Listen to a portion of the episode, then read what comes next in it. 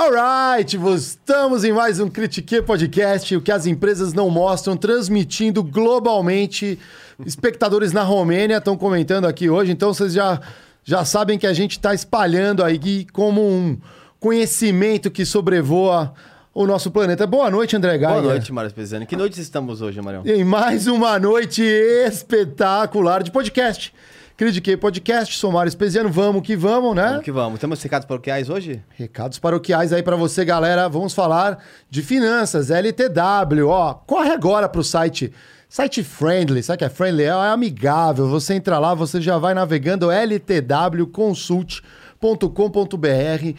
Você vai planejar os seus sonhos. Você tem sonhos, você quer realizar seus sonhos, os caras te ajudam financeiramente a você planejar esses sonhos. E se você tiver com dívidas, André, corre lá também que os caras dão todas as dicas para você renegociar suas dívidas. Eles vão direcionar vocês para investimentos, como você trabalha seu dinheiro melhor, vão te ajudar, você vai aprender, vai ser um negócio fera, é firmeza, os caras são brabos, corre lá. Exatamente. E como a vida não é uma corrida de 100 metros, Marião, é uma maratona, oh. as pessoas estão se preparando para a maratona, Marião? Ah, não sei, hein? Será que estão? Hum, às vezes não, não sei, né?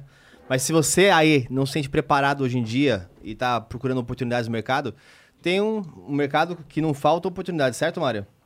Não tem tecnologia. tecnologia. Já falamos já tecnologia. juntinho. Nem foi combinado, hein, galera? Então, se você não conhece ainda, vai conhecer a Tribe. É, eles são realmente espetaculares, uma escola de tecnologia. É, formação mais de 1.500 horas, com mais de 100 empresas parceiras que vão te ajudar a se colocar no mercado. E os dados provam isso. Hoje, mais de 94%, Marião, em até três meses depois de concluído o curso, já estão trabalhando. Cara, você não acha essa estatística em qualquer lugar, cara. Você, imagina você aprender um negócio que já vai te direcionar no trabalho porque estão precisando. Vai exatamente, nessa. Exatamente. É, então, não perca tempo, conheça-os. Gostaríamos muito de conversar com eles. Em breve eles vêm aqui, espero. Oh. É, mas vamos começar porque hoje já vi que o nosso ponto foi. É, já está ali de uma maneira Cara, foi. Exposta, Maria. Nosso ponto hoje foi hackeado, galera. O nosso convidado, ele é um hacker ético, o hacker do bem. Exatamente. Né?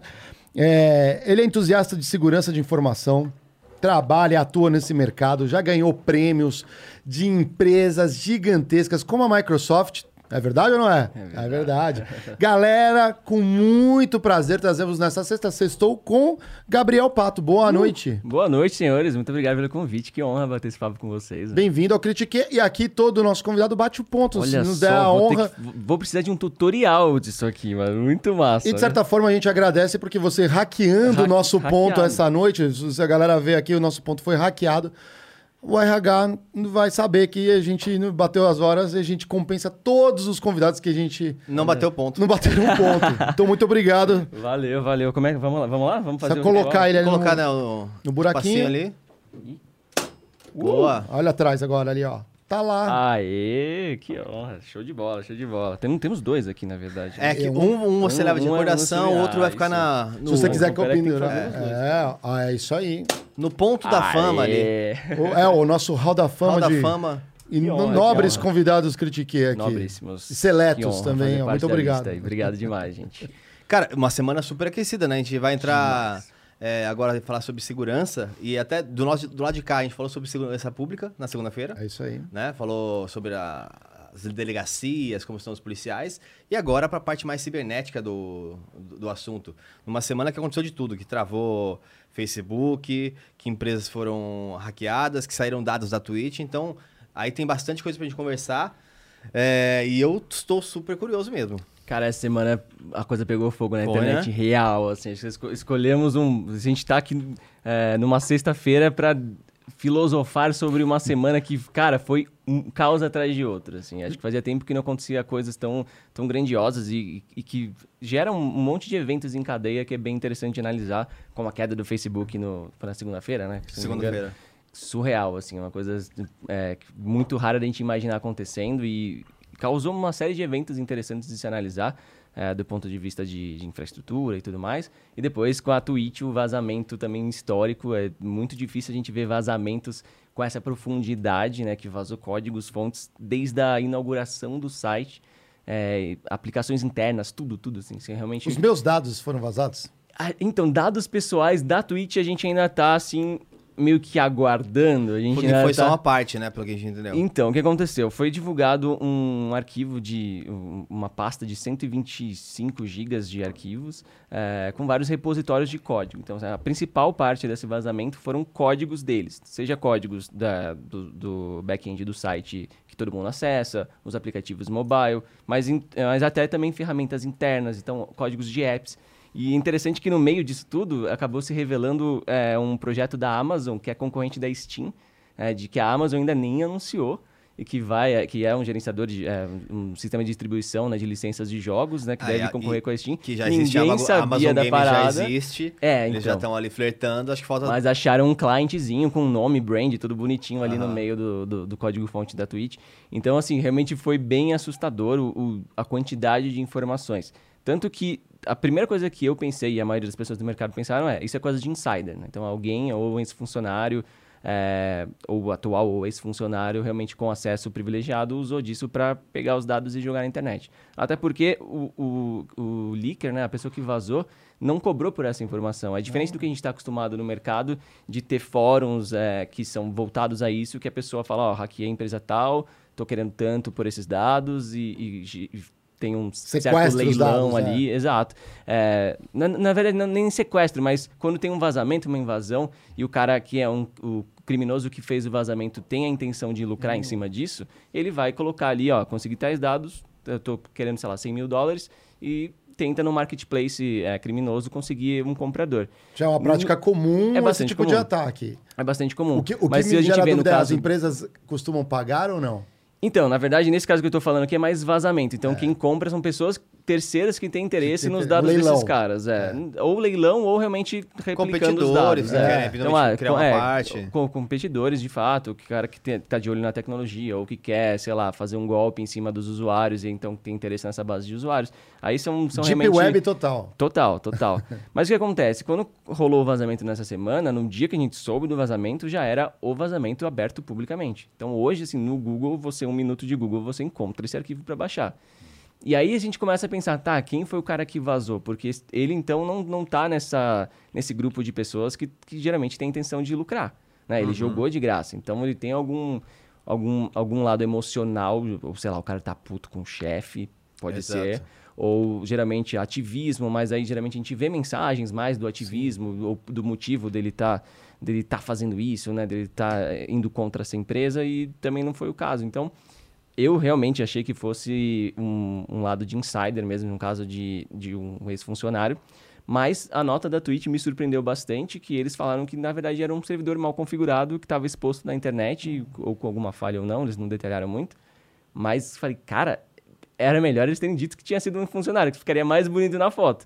Porque no momento que você vê que um vacilo de um servidor vazou tu- tudo isso de informação, tudo isso de informação. Abriu o torneirão. Total, total. e aí, como vocês falaram, ele realmente vazou esse arquivo dizendo ser a parte 1.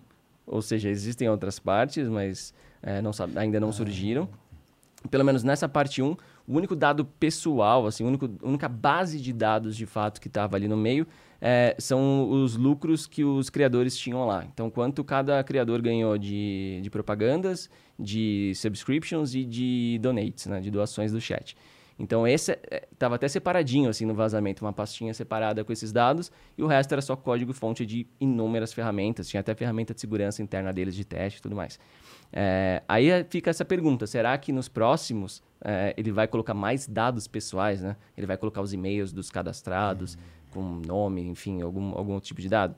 A parte financeira já foi esclarecida que provavelmente não vai ter, nenhum- por exemplo, número de cartão de crédito provavelmente não vai ter, porque geralmente são mantidos por gateways de pagamento e de fato é geralmente é assim que acontece no mercado mesmo. Então eu não acho que vai ter o risco de vazar cartão. Mas é, senhas criptografadas, né, em hashes que a, gente, que a gente chama, pode ter chance de aparecer por aí. Então estamos atento aí de olho na- nas notícias, no, no- que está acontecendo para ver se vai surgir de fato uma segunda parte ou não. Quem tem canal lá tá exposto também, de certa forma? Então, de certa, acho que ah, no momento, né, o, geralmente quem tem um canal ele tem o- o- uma chave de transmissão, né? Então essa chave de transmissão a Twitch já invalidou todas. Então se o cara tem na mão essas chaves e divulgar amanhã, elas já não têm mais validade, whatever. É, o, o problema de fato seriam as senhas das contas e os vínculos que essas pessoas têm com outras plataformas. Então, se você linkou algum outro app ali de terceiro, Hum, esse vínculo da Twitch pode dar algum certo poder para o invasor. Mas eu acredito que tanto senha quanto esses vínculos, isso vai ser invalidado pela, pela Twitch, provavelmente já foi feito, né? Então, assim, eu acho que o, o- maior medo agora para o usuário é se vazar a senha e essa senha tiver um, o que a gente chama de hash fraco, que é algo que o, o hacker consegue ler de fato qual é a senha do usuário, né? Porque a senha não fica como texto no banco de dados, ela fica protegida. E aí, nesse vazamento, as pessoas precisam quebrar essa senha para conseguir ler que de fato a sua senha era 1, 2, 3, 4, 5, por exemplo. E, mas se essas senhas começarem a aparecer, é, o que é normal que acontece é que golpistas vão pegar isso e vão tentar logar nas suas contas em outros serviços. Vão tentar logar no teu Spotify para ver se tu tem uma conta premium para vender por aí. Vão tentar logar nas suas redes sociais, geralmente para pegar suas fotos íntimas e tentar te extorquir. Então começa a surgir uma série de, de, de invasões às suas outras contas de outros serviços. Por isso que é muito importante você não usar a mesma senha em todas as coisas da internet. sabe? Ah, mas aquele negócio de senha forte também é. Ele acabou de recomendar. Um, dois, três, quatro, cinco. É, aqui, vai- vai- vai nessa, A galera confia, dos tá? cortes coloca assim, ó. Gabriel é o recomenda. O Pato recomenda a senha 1, 2, 3, 4, 5. Não, e, e até o, o Marlon da Uber veio aqui na, na quarta-feira, ele contou né, que roubaram o celular dele, então tava com o Waze, e aí depois começaram a ter pagamentos de Pix. E aí, por mais que tinha uma, uma certa proteção, Aham. a pessoa conseguia mandar o código de resgate no SMS, então ele tinha ainda acesso ao celular. Botava o chip num outro celular. E se pedia ainda a segunda verificação, chegava no e-mail, que também estava no celular. Tá no celular. E aí ele. De fato, é, o celular 60 é, hoje em dia é a chave de tudo da sua E vida. acho que era né? o Waze deixa sempre aberto, né? Porque o cara tá Exato, quando você tem o GPS aberto, ele não trava totalmente o, o- a tela, né? Então, Exato. você roubou ali do 60 carro. mil, acho que levaram dele. né? Nossa, complicadíssimo. Essa brincadeirinha É. aí, ele tentou ir atrás, contou, mas isso daí é. Pegou, né? Porque aí, isso é o bom de ser vereador. Você consegue fazer uma pressão um pouco maior na Uhum. polícia, talvez. E aí chega, parece que ach- acharam as pessoas pelo GPS, onde foi usado, tudo. Ah, que bom. E conseguiram ir atrás.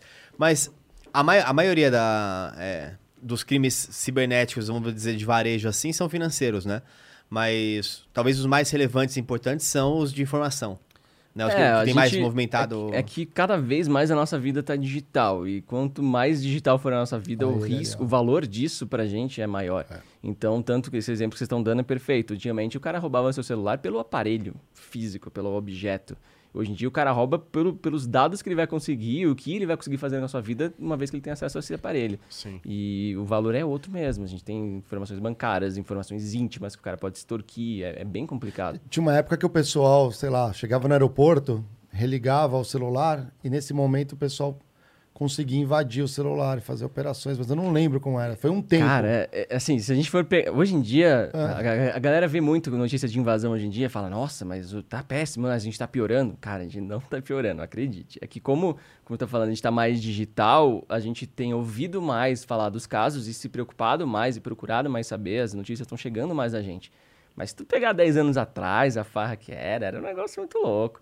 Porque você não tinha criptografia por padrão nas coisas. Então, um aeroporto, por exemplo, você ia no aeroporto, entrava na Wi-Fi do aeroporto, abria um programinha lá que chama de sniffer, os e-mails, há alguns 10, 15 anos atrás, eles não passavam por criptografia. Então, é como se alguém estivesse gritando o texto que está digitando no e-mail ali para a rede local. e você estando na bom. mesma rede pública, você podia ler o e-mail do cara, ver a senha dele no- do, do e-mail.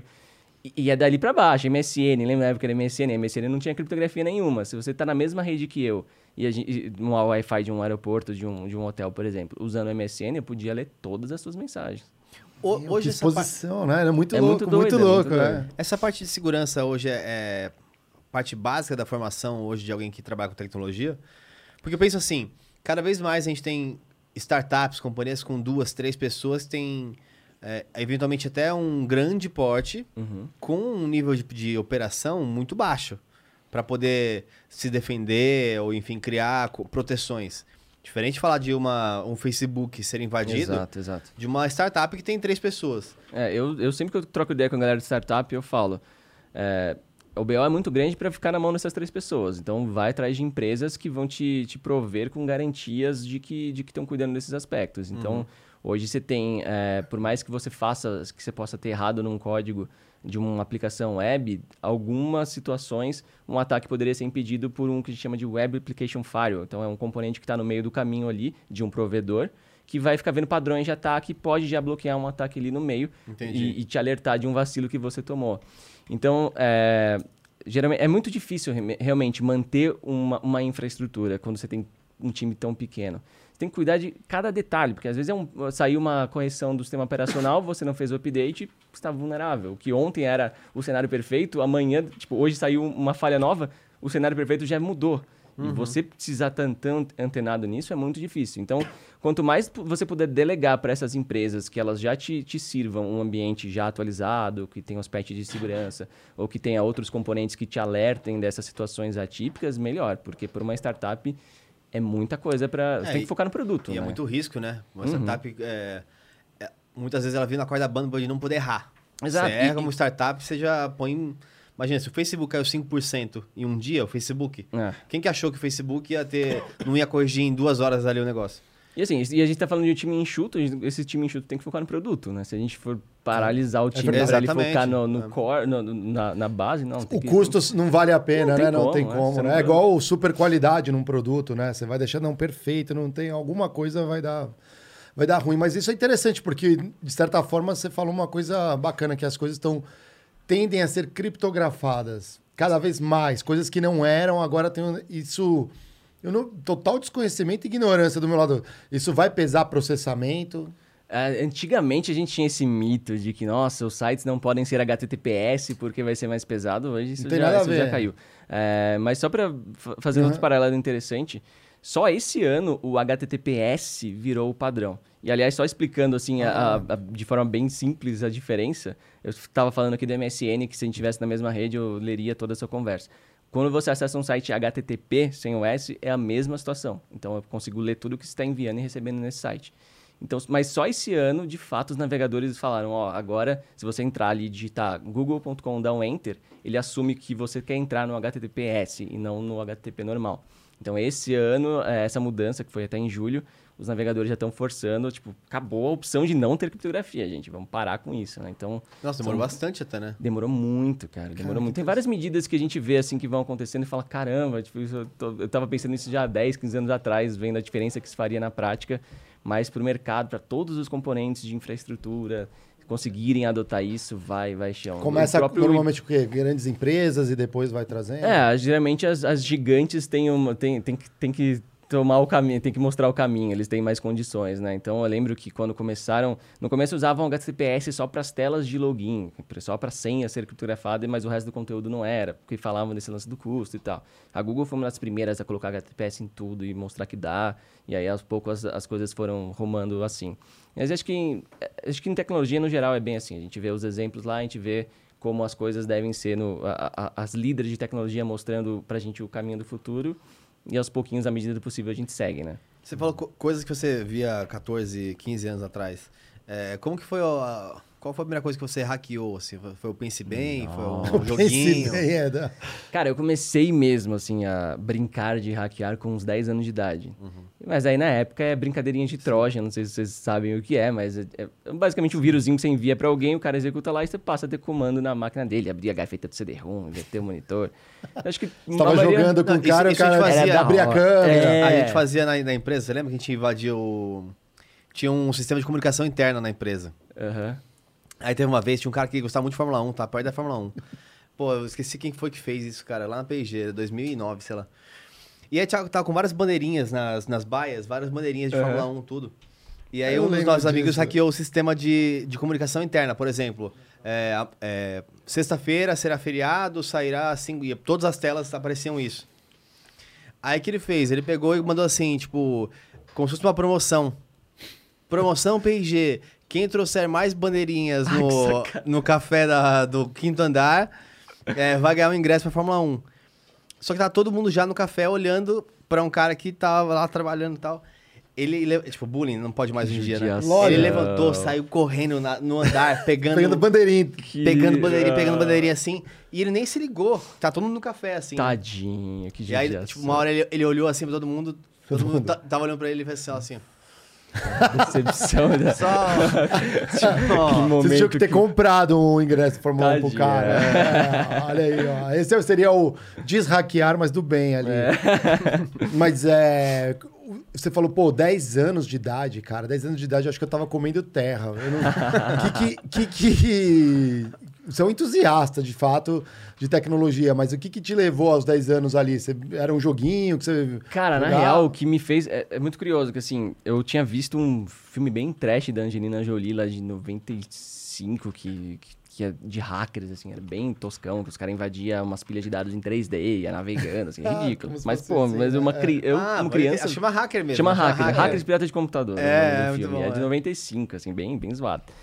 É, e assim, eu como criança vi aquilo e falei, cara. Ali, ó, ele botou ali. Né? Sim, nossa, de É, esse cabelinho mesmo. curtinho. Tá É. falando dos primeiros filmes dela, mano. O Zero Cool. Tem vários nicks da galera hacker que veio Boots desse up filme. or shut up. Olha só que ousado. ó. Caramba. Ah, o cara. é- Tá bom. Parabéns, Angelina. Angelina é. Entendi o filme agora. Nem precisa. O oposto do estereótipo do hacker aí. É, exatamente. Mas enfim, e aí, cara, eu, eu queria, eu tipo, pirei nesse filme, assim, como criança, e queria ser hacker. Então eu já comecei a estudar tecnologia com, com o objetivo de querer um dia entrar nesse universo hacker de alguma forma. Mas na época você não tinha nada de informação. Então eu queria aprender de tudo. Tudo que viesse eu aprendia. Então desde fazer site, fui, fui lendo realmente de tudo que eu podia.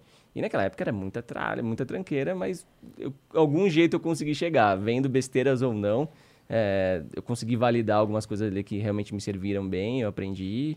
E cá estou eu hoje. Deu certo. Cara, que legal. Você era. Você aprendeu. Qual foi a primeira linguagem de programação ali que você pegou? Cara, de linguagem de programação, eu acho que foi o Visual Basic 6 que eu peguei ele de comecinho.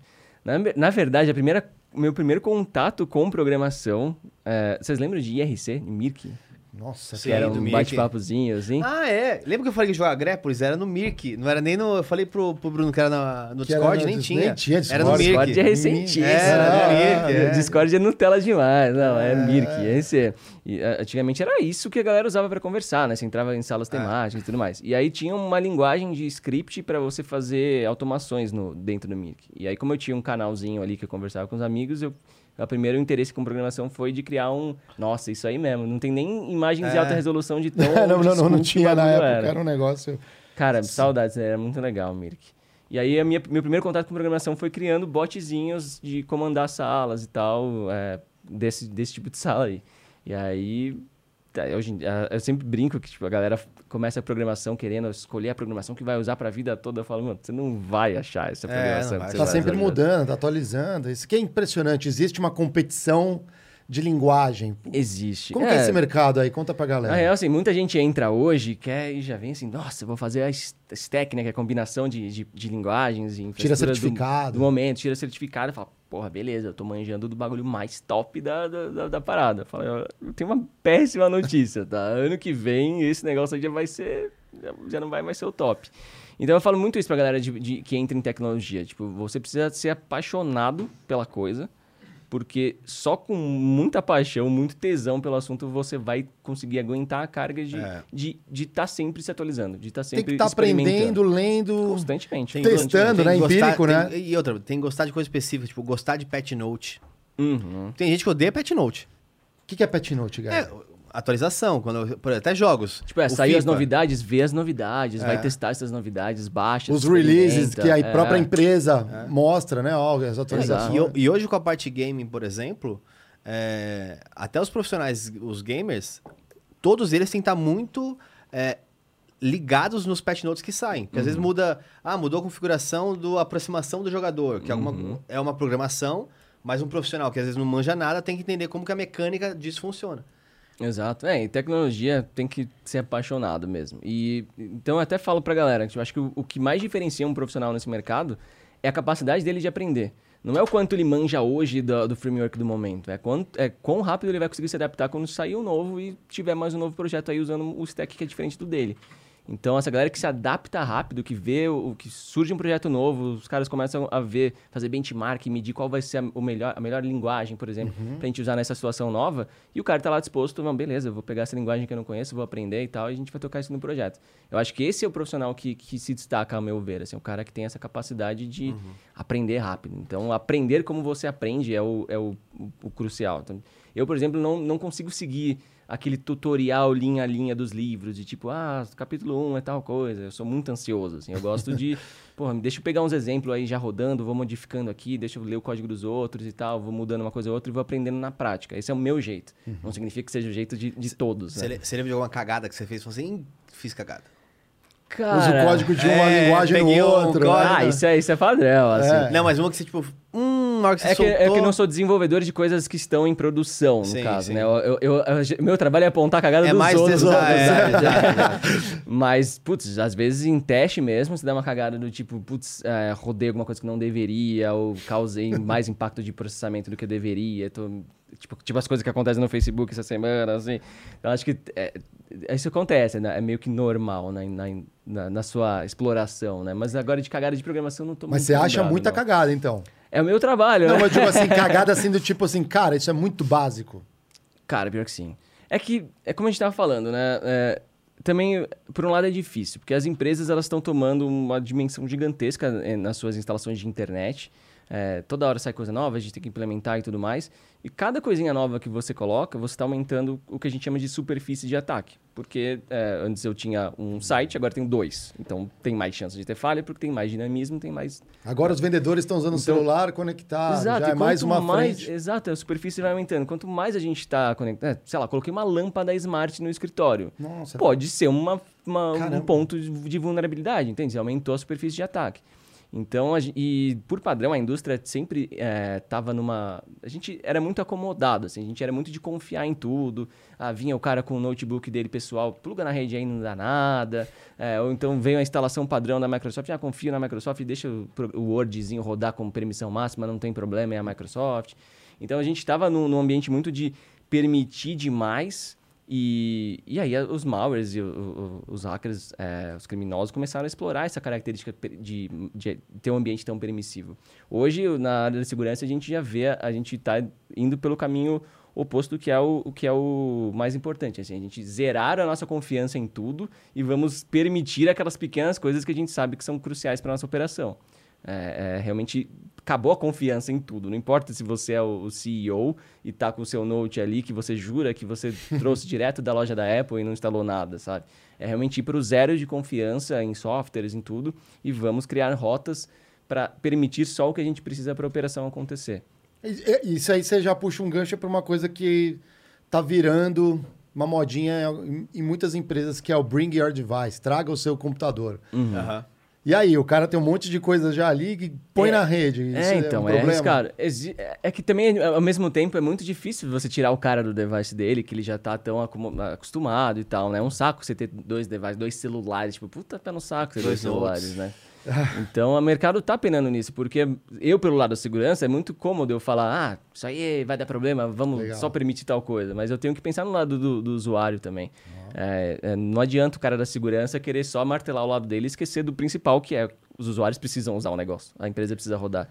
Parabéns, né? Porque se todo convidado que vem defende o interesse. mas é, é, é muito bonito você estar tá falando porque você está defendendo o interesse do usuário. É, total, mas é... A segurança se... faz parte, mas não pode ser o imperativo, né? Cara, vários aspectos da segurança, geralmente a segurança, muitas das coisas da segurança tem uma balança entre prejudicar a usabilidade, né, prejudicar o usuário ou criar um ambiente mais seguro. É, tipo, trazendo para o mundo real é a porta giratória do banco. É um pé no saco. Mas o diretor, o é, dinossauro da TI é, não está concordando com você, hein? É porque é porque o cara tá olhando o lado dele, é. né? Ele responde só por aquele lado da, da, resposta do incidente de segurança e não pelo, pelo quanto as pessoas estão é. usando e conseguindo trabalhar melhor, enfim. Então, é, é, muito fácil avaliar só pelo meu critério aqui e ficar martelando, ah, mas precisamos de segurança. De fato, precisamos de segurança. O risco é muito grande, o gasto que você tem com vazamento é gigantesco, a empresa pode quebrar, mas ao mesmo tempo as pessoas têm que trabalhar, os usuários têm que, têm que usar aquilo, né? No final de, das contas, a gente, a área de segurança é uma área de apoio. A gente está apoiando uma operação que precisa acontecer. O principal ainda é a operação acontecer. É. Né? O grande ponto é fazer a, a, medição do, de, de valor, né? Porque, por exemplo, você tem um, um cofre de um milhão de dólares pra guardar uma carteira com 10 reais. Não vale a pena. Não faz nenhum Uhum, sentido? uhum. Então, achar esse, o, o valor é e o cofre que é a balança. Porque eu lembro, por exemplo, até na- L'Oréal tinha... Cara, não dá pra, pra, é, instalar nem aplicativo do, do Itaú, de banco, assim. Que já é super criptografado de ligar pra alguém, permitir, Uhum. administrador, entrar, tudo. Às vezes pendrive, plugar pendrive, porque pode ter É, tem muitos nodes que não, dados, tem, que não aceitam mais pendrive. Um exemplo também é hard wallet de criptomoeda. Às vezes ela custa 6 mil reais e você quer guardar 500. Não faz sentido. É, pois é, exatamente, pois é. exatamente. Ó, Otis contribuindo aí, Otis manja aqui, ó, um tech lover, um hacker também, né? Isso aí, Hacker isso do aí. bem. É, conta pra gente ali, você falou um pouco da infância ali, da sua adolescência, na verdade, ali. É, aí você, tipo, você falou que você pegou gosto, e aí foi, obviamente, hackeando seus amigos, dando uma Época zoada. boa, época boa. Mas é- uma coisa é isso. Eu falo, ah, gosto, sei fazer, mas por que o caminho da segurança mesmo? Assim, você fala, é, aquilo te fascinava, esse negócio, vou invadir, vou... Total. Cara, é- eu já converti muita gente que é amigo meu, desenvolvedor, ou de infra, ou analista, de, sei lá, o cara que é administrador de rede. É muito fácil. Quando eu começo a mostrar meu trampo, todo mundo já quer largar e ir pra área de segurança, porque é muito divertido. Porque é muito como se fosse um jogo, saca? É. Principalmente o meu lado, né? Agora, até explicar, contextualizar um pouco. Hoje em dia, a gente vê a área da segurança, a gente divide ela em dois lados, que são o Blue Team e o Red Team. Então, é, o modelo ideal de segurança, a gente entendeu que, é, ao mesmo tempo que a gente precisa do cara que está pensando na infraestrutura, nas regras de segurança, nesse lance de, ah, vamos restringir os aplicativos e tudo mais, a gente precisa de outro que está validando isso tudo, tentando agir como se fosse um inimigo mesmo. Então, isso até é uma ideia que veio do, do meio militar, né? No- Nos Estados Unidos, eles tinham células isoladas dos escritórios para que esses caras conseguissem pensar como seus inimigos mesmos, isolados total. E aí que surgiu essa história de Red Team, né? de ter um time, então, que pense como seu inimigo, e que te valide é, na prática mesmo. Então, a dinâmica hoje em dia, a visão mais moderna de segurança, é justamente essa dinâmica de ter um cara que vai apontar o, o seu problema, vai tentar quebrar todos os, os- os sistemas de segurança que você criou, para que o Blue Team aprenda com, essa, com esse... Blue Team não, para que todo mundo aprenda com esse, com esse, com esse incidente, né? com essa, essa vulnerabilidade que foi identificada, não foi nenhum incidente, mas enfim. E aí a gente cria o patch de correção, veja o que, que aconteceu, o que vacilou para acontecer esse problema, e, e- suba o update e segue a vida com o Red Team de novo, tentando quebrar você novamente. Cara, então isso é uma, é uma dinâmica constante entre esses dois, esses dois lados. E o meu lado é o lado de Red Team, né? O lado de ficar tentando quebrar a segurança das empresas para ajudar elas a, a, a corrigir, né? E, é muito divertido. É muito divertido. Tem que ser criativo. muito, muito. E esse é o principal ponto que eu falo até, cara. Você bateu no, no- na tecla que eu gosto muito de falar sobre, porque as pessoas vão muito pelo lado técnico, aprendem o conceito das vulnerabilidades, e aí abrem lá o Facebook, por exemplo, para tentar achar falha e não conseguem. Falo, cara, não é Ctrl-C, Ctrl-V do que você aprendeu ali da, da, da, da- técnica de como ela funciona.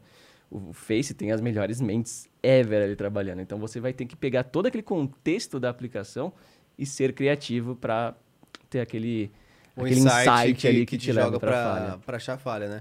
E acaba, assim, só completando sobre ser divertido, é Aham. muito... é, Eu, quando eu tô procurando falha em alguém, é muito isso de, de en- enfrentar como um jogo mesmo. Tipo, cara, eu tô... Eu preciso vencer o lado de lá, então eu preciso... Rolam umas apostinhas assim? É. Cara, apo- aposta não tanto, mas assim, é, não sei se vocês conhecem o conceito de bug bounty, até a gente pode falar sobre isso, Sim, que sim, é as empresas te né? remuneram Sim. pela, pela falha. Então, querendo ou não, é um jogo em que você tá ou vai sair zerado ali, você gastou suas horas ali à toa ah, apostando em algo que não dava em nada, ou você vai sair com uma grana legal e sua aposta deu certo, o risco é alto, né?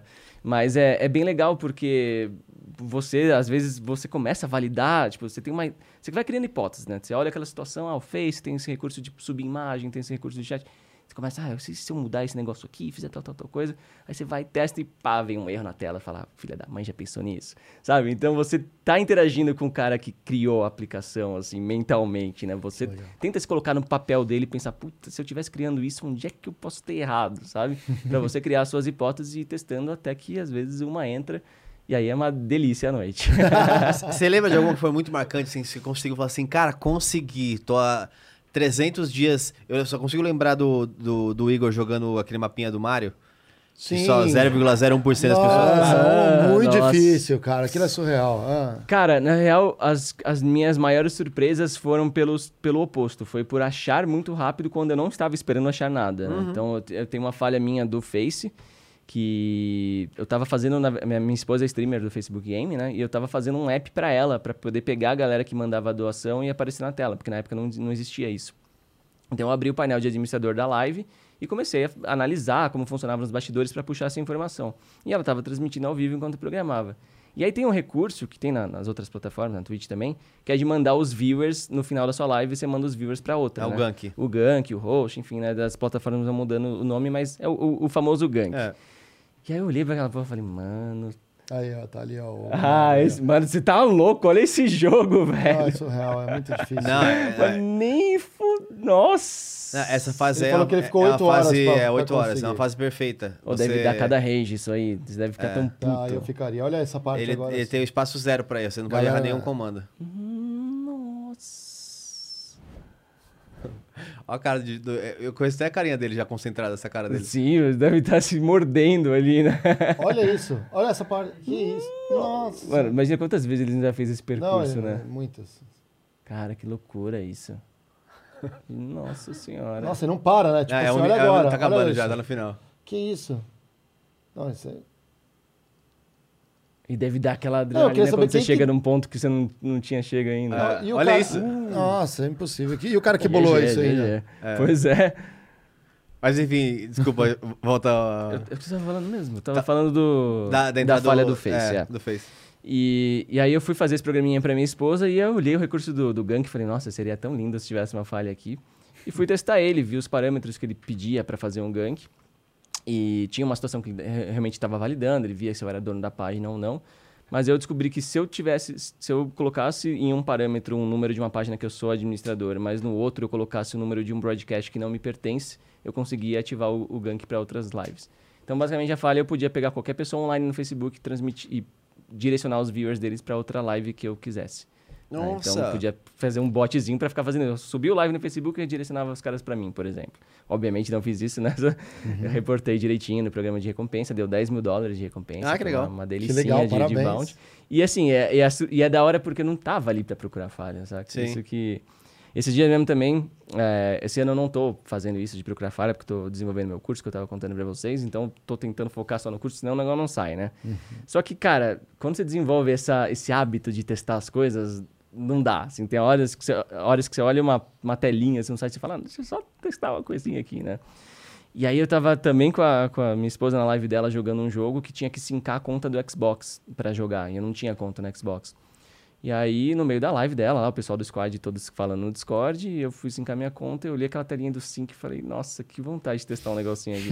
e o jogo tava chato pra cacete. Então, enquanto eu deixei a galera jogando lá, eu só movia meu boneco, dava alt tab e voltava a olhar aquela telinha.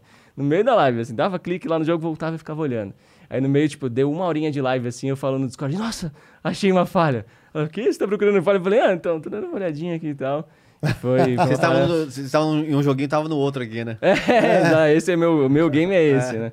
E Cara. também foi uma falha no Xbox, deu acho que 3 mil dólares ou 3 mil alguma coisinha, se não, acho que foi 3 mil redondo. É Que bem legal. legal, porque assim, você não espera, tá ligado? Pra mim. E é muito de hábito mesmo, assim, de querer fuçar. Mas tenho saudades, assim, de poder parar e falar, nossa, à noite eu vou tirar pra ficar E, e- e tem bounties milionários, por exemplo, como tem aquelas equações matemáticas, que até, sei lá, acho que é a ONU que dá o, o dinheiro, né? É. Um milhão de dólares. Tem algumas equações Ah, matemáticas, sim, que se resolver, aí- você ganha um milhão de Ah, dólares. não, mas essa eu sei. Assim, não são, são sim, sete problemas de física e matemática Isso, que mas, dão. mas esse é né? o ponto. Tem algumas, alguns Tem, muito tem, eu não sei se relevantes? chega a milhão, mas deve chegar, mas são falhas assim muito críticas, tipo, ah, falhas no, no sistema operacional da Apple, no iOS, por exemplo, coisas Uhum. assim podem chegar a um milhão. É, depende muito do, do, do core da empresa, assim, do que, que ela quer focar de segurança para ela. E muitas também usam isso em questão de marketing, né, para mostrar para a galera, olha, a gente confia tanto no nosso produto que a gente está dando um milhão para quem quebrar ele. É, mas é, mas é legal, assim, até é, a gente tinha muito problema. Eu que vivi todo esse caminho, né, esse percurso do, da história dos hackers é, até chegar no dia de hoje, é, tinha muito problema entre hacker e empresa. As empresas não queriam ouvir que elas tinham falha.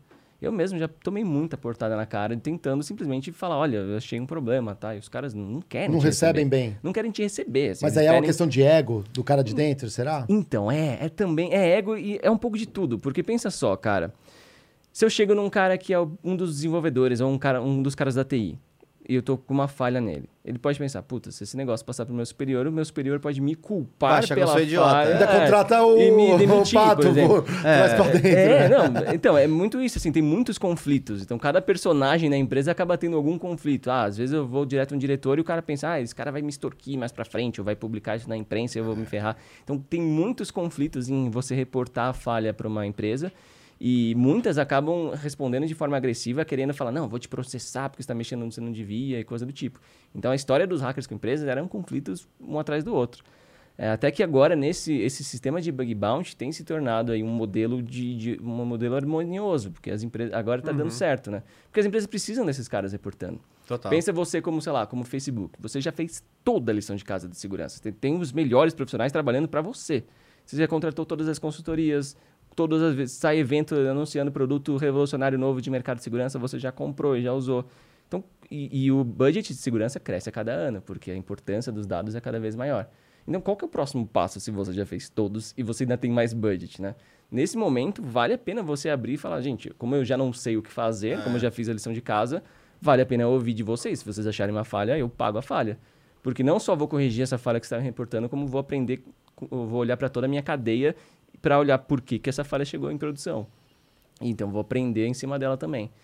Então, isso que é. Que, assim, às vezes fala, ah, os caras não estão sendo bonzinhos. Eles, é que Sim. simplesmente os dois, os, os dois lados têm a necessidade um do outro. Mas né? tem uma tendência agora de talvez olhar com novos olhos e melhorar essa relação. Agora, com, essa, com esse lance de, de estar remunerando, a relação está bem melhor. Ainda a gente ainda tem algum, alguns problemas, algumas, algumas empresas ainda não entendem muito a dinâmica ou querem forçar o cara a assinar um NDA, porque é, um- um- quando a gente tem um programa de recompensa público, além do cara ganhar pela falha, uma das coisas que, por padrão, os, os programas te, te deixam é você falar sobre ela.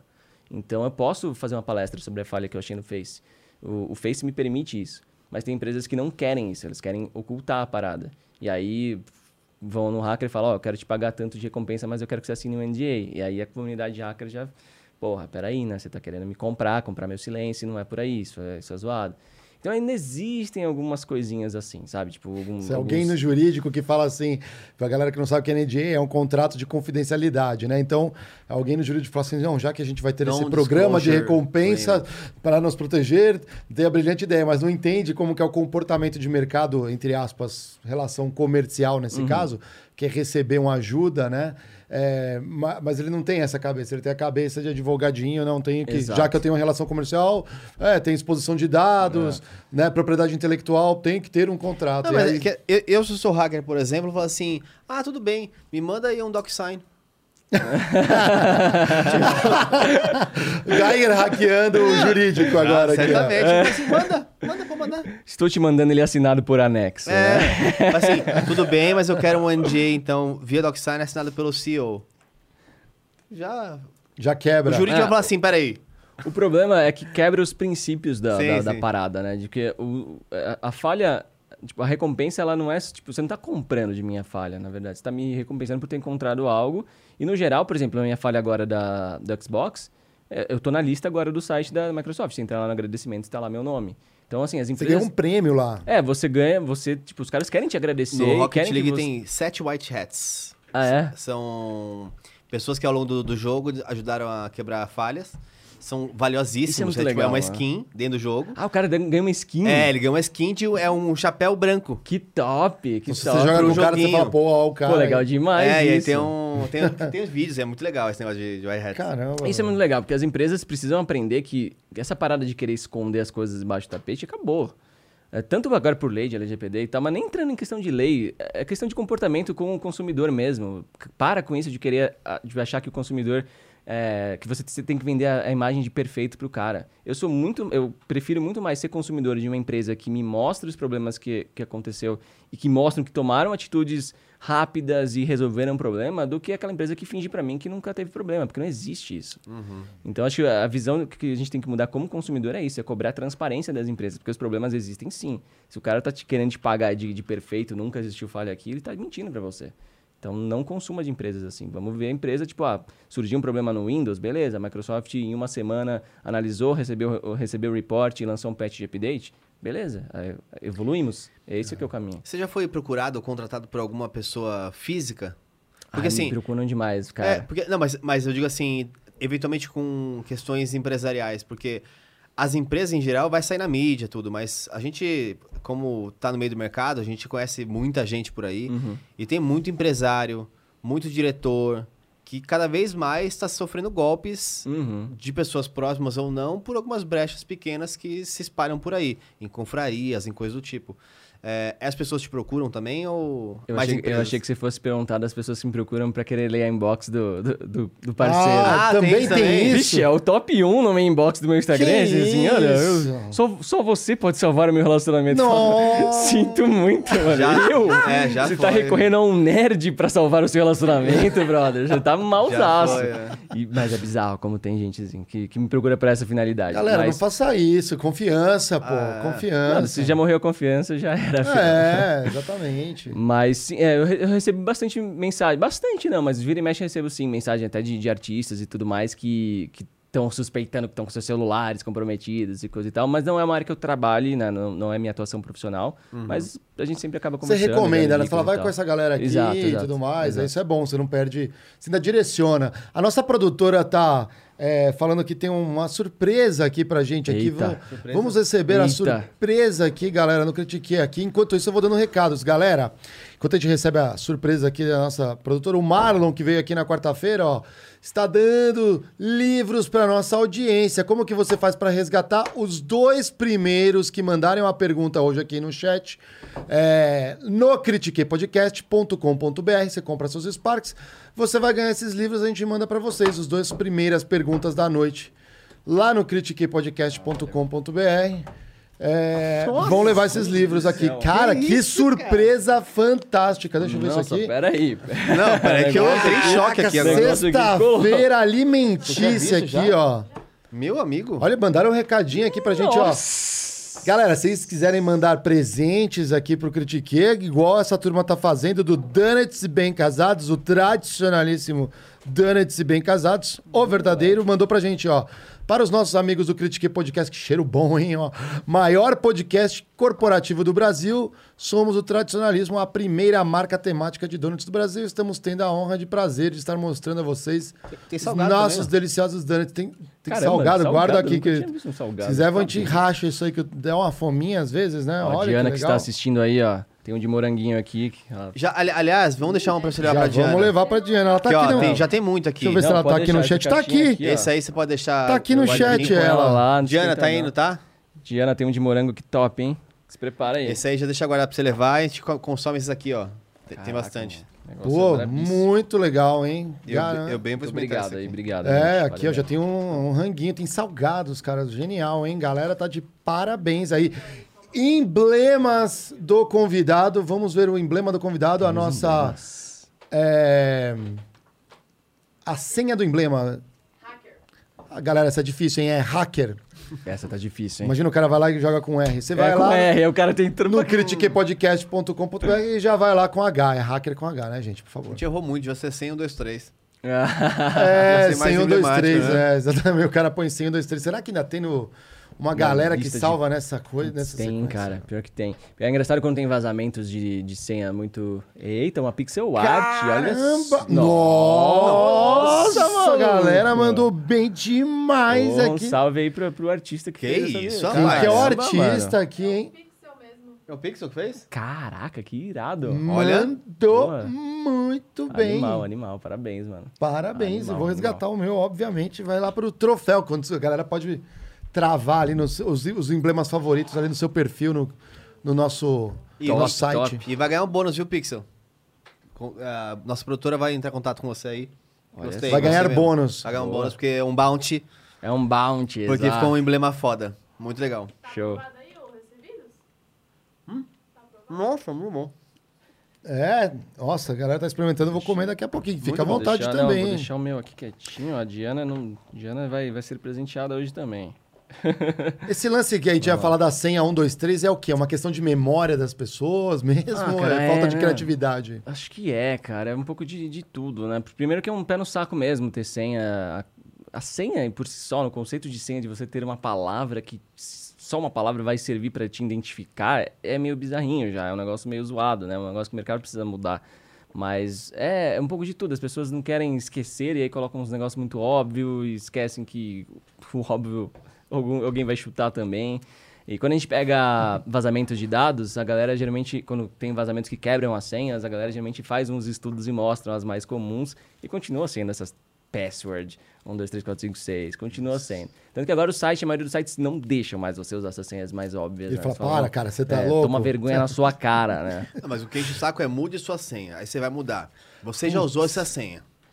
É, Você já usou Você essa você- senha. você esquece a senha, pede o recovery. Aí você fala, pô, mas eu, eu As suas usei, últimas né? 18. Você já usou nas últimas 18 senhas. Ah, não. Aí você já botou é, um mistura data de nascimento com Não. não sei Ah, o é quê. difícil, é difícil. Vocês já usaram gerenciador de senha? Não? Não. Isso é um negócio que é bem legal. É, existem controvérsias, né? Tem muitas Porque aí o cara vai lá, pega e tá tudo Exato, que É, Tipo, bandeja. se é, isso um lado- falhar, fudeu, né? Então, Exatamente, porque por um lado você juntou todas as suas chaves num lugar só.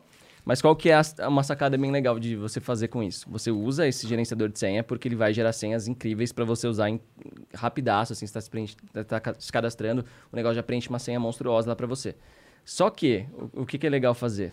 Pri- Principalmente nas senhas mais críticas, tipo redes sociais e tal. Você deixa o seu gerenciador salvar aquela senha que ele gerou para você, mas antes de você enviar o formulário de gravar a senha, você coloca mais uma palavra do lado da sua senha. Então, quando você vai logar no Face, por exemplo, o gerenciador vai preencher o campo de senha, tu vai lá no campo manualmente e digita só uma palavrinha ali, alguma coisa fácil de lembrar. Porque assim, você vai ter senhas diferentes para todos os sites, e se alguém hackear o seu gerenciador de senha, ainda assim não vai ser suficiente para ele logar nas suas contas. Então, principalmente nas contas mais críticas, assim, eu faço isso só para as redes sociais, essas coisas mais assim. É, as que são site X, só deixa o gerenciador preencher mesmo e Se abraço. você usa, acho que eu vou usar, hein, É, uma- é legal, é uma boa, é uma, é? é uma boa dica, assim. Que aí você, você consegue usar o que é de mais forte nas duas dicas, né? Você tem o gerenciador que gera senha forte, diferente para cada site, mas ao mesmo tempo você não, não criou um ponto de- único de vulnerabilidade, né? Interessante. Não, muito legal. Hum. O que, que você fala? pergunta. Nossa, tá muito bom. É, eu imagino, né? Porque eu tô, tô salivando aqui. Perdão, a audiência, perdão. É, para quem não está acompanhando a gente, estamos simultaneamente no Perdão, Diana, vai- LinkedIn, vai casa. YouTube, Spotify, É. Deezer, todos, Facebook. Todas. Caraca, É. tamo online, tamo online. Minha pergunta é, já que você gosta de falar também, pensar em futuro, a gente tá falando de cada vez mais. A gente tem tecnologi- tecnologias diferentes. Então, isso em geral que abre brechas, porque quando você junta duas coisas separadas, alguém que manja específica dessas duas coisas consegue fazer conexões. E tem empresas já trabalhando em metaversos, como o próprio Facebook. É, então a gente está atingindo cada vez novos níveis em relação à à nossa exposição, não só de dados, mas também física. Eventualmente a gente pode estar conectado a um- algum device. Total. É, isso já tem sido trabalhado, já a segurança para futuros devices que se conectem com a nossa mente, com coisa do tipo ou não? Cara, não, não é algo que eu esteja muito dentro, mas eh, hoje em dia as coisas estão sendo muito mais preparadas já pensando em segurança desde o momento zero, porque a gente já viu a merda que dava de você querer pensar em segurança só depois do- dos projetos prontos, né? Então acho que a preocupação em segurança hoje em dia é muito maior e isso se reflete nos novos projetos também.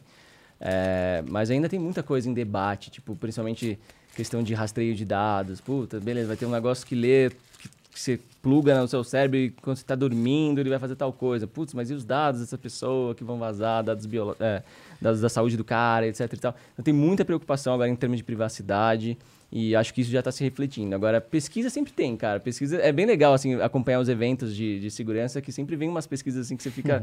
fala, Caraca, que, que doideira. Tipo, o carro, é, teve umas pesquisas em cima de carro que o cara já conseguiu hackear e... e- e, é, desabilitar o freio de um carro à distância. Então tem várias pesquisas doidas que você fala, caramba, tipo, a gente tá. É, porque, por exemplo, eu vi, até não, não lembro onde, então perdão referências, mas é, era um estudo de casos de segurança, contra segurança Uhum.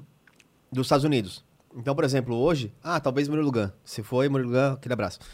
É, o presidente dos Estados Unidos, por exemplo, quando ele vai para algum lugar, ele vai tomar água. Então, só o fato de ele tomar água, ele já conseguiria ter o DNA dele ali com aquele, com, com aquele negócio. Então, Caramba. o presidente dos Estados Unidos, ele tem um chiclete com vários DNAs, DNAs inseridos. Nossa. Pelo amor Porque quando ele vai para algum Mandou o time todo mastigar fora, um pouquinho antes. É. assim, mandou- Ele mastiga é antes. isso, é. Ele mastiga antes, porque se aí ele tomar e deixar algum DNA, vai ter tantos DNAs ali espalhados que vai ficar Hum, muito difícil você achar. Fala, esse aqui é o dele. Só pra você ver o nível que já estamos falando. Cara, hack biológico. É, meu, porque o meu ponto é.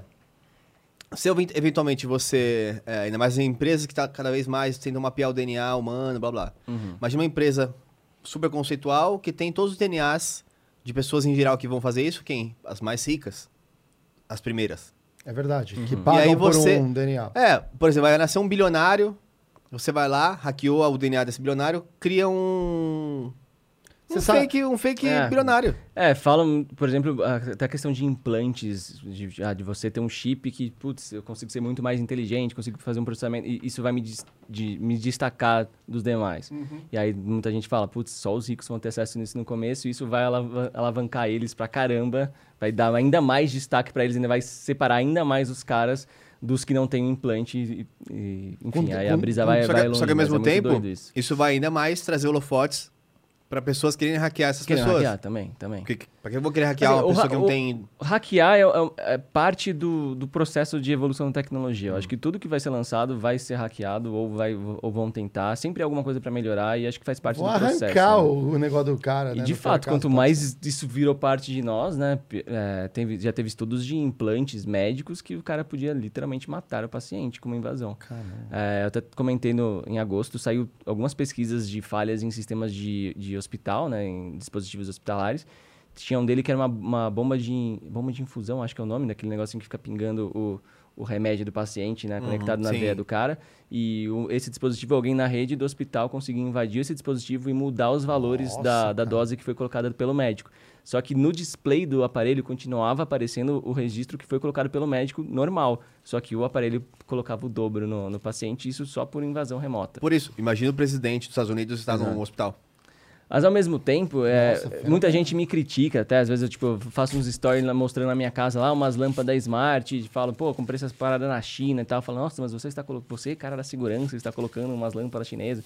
E, e, cara, eu, ao mesmo tempo que eu sou da segurança, eu sou muito apaixonado por tecnologia.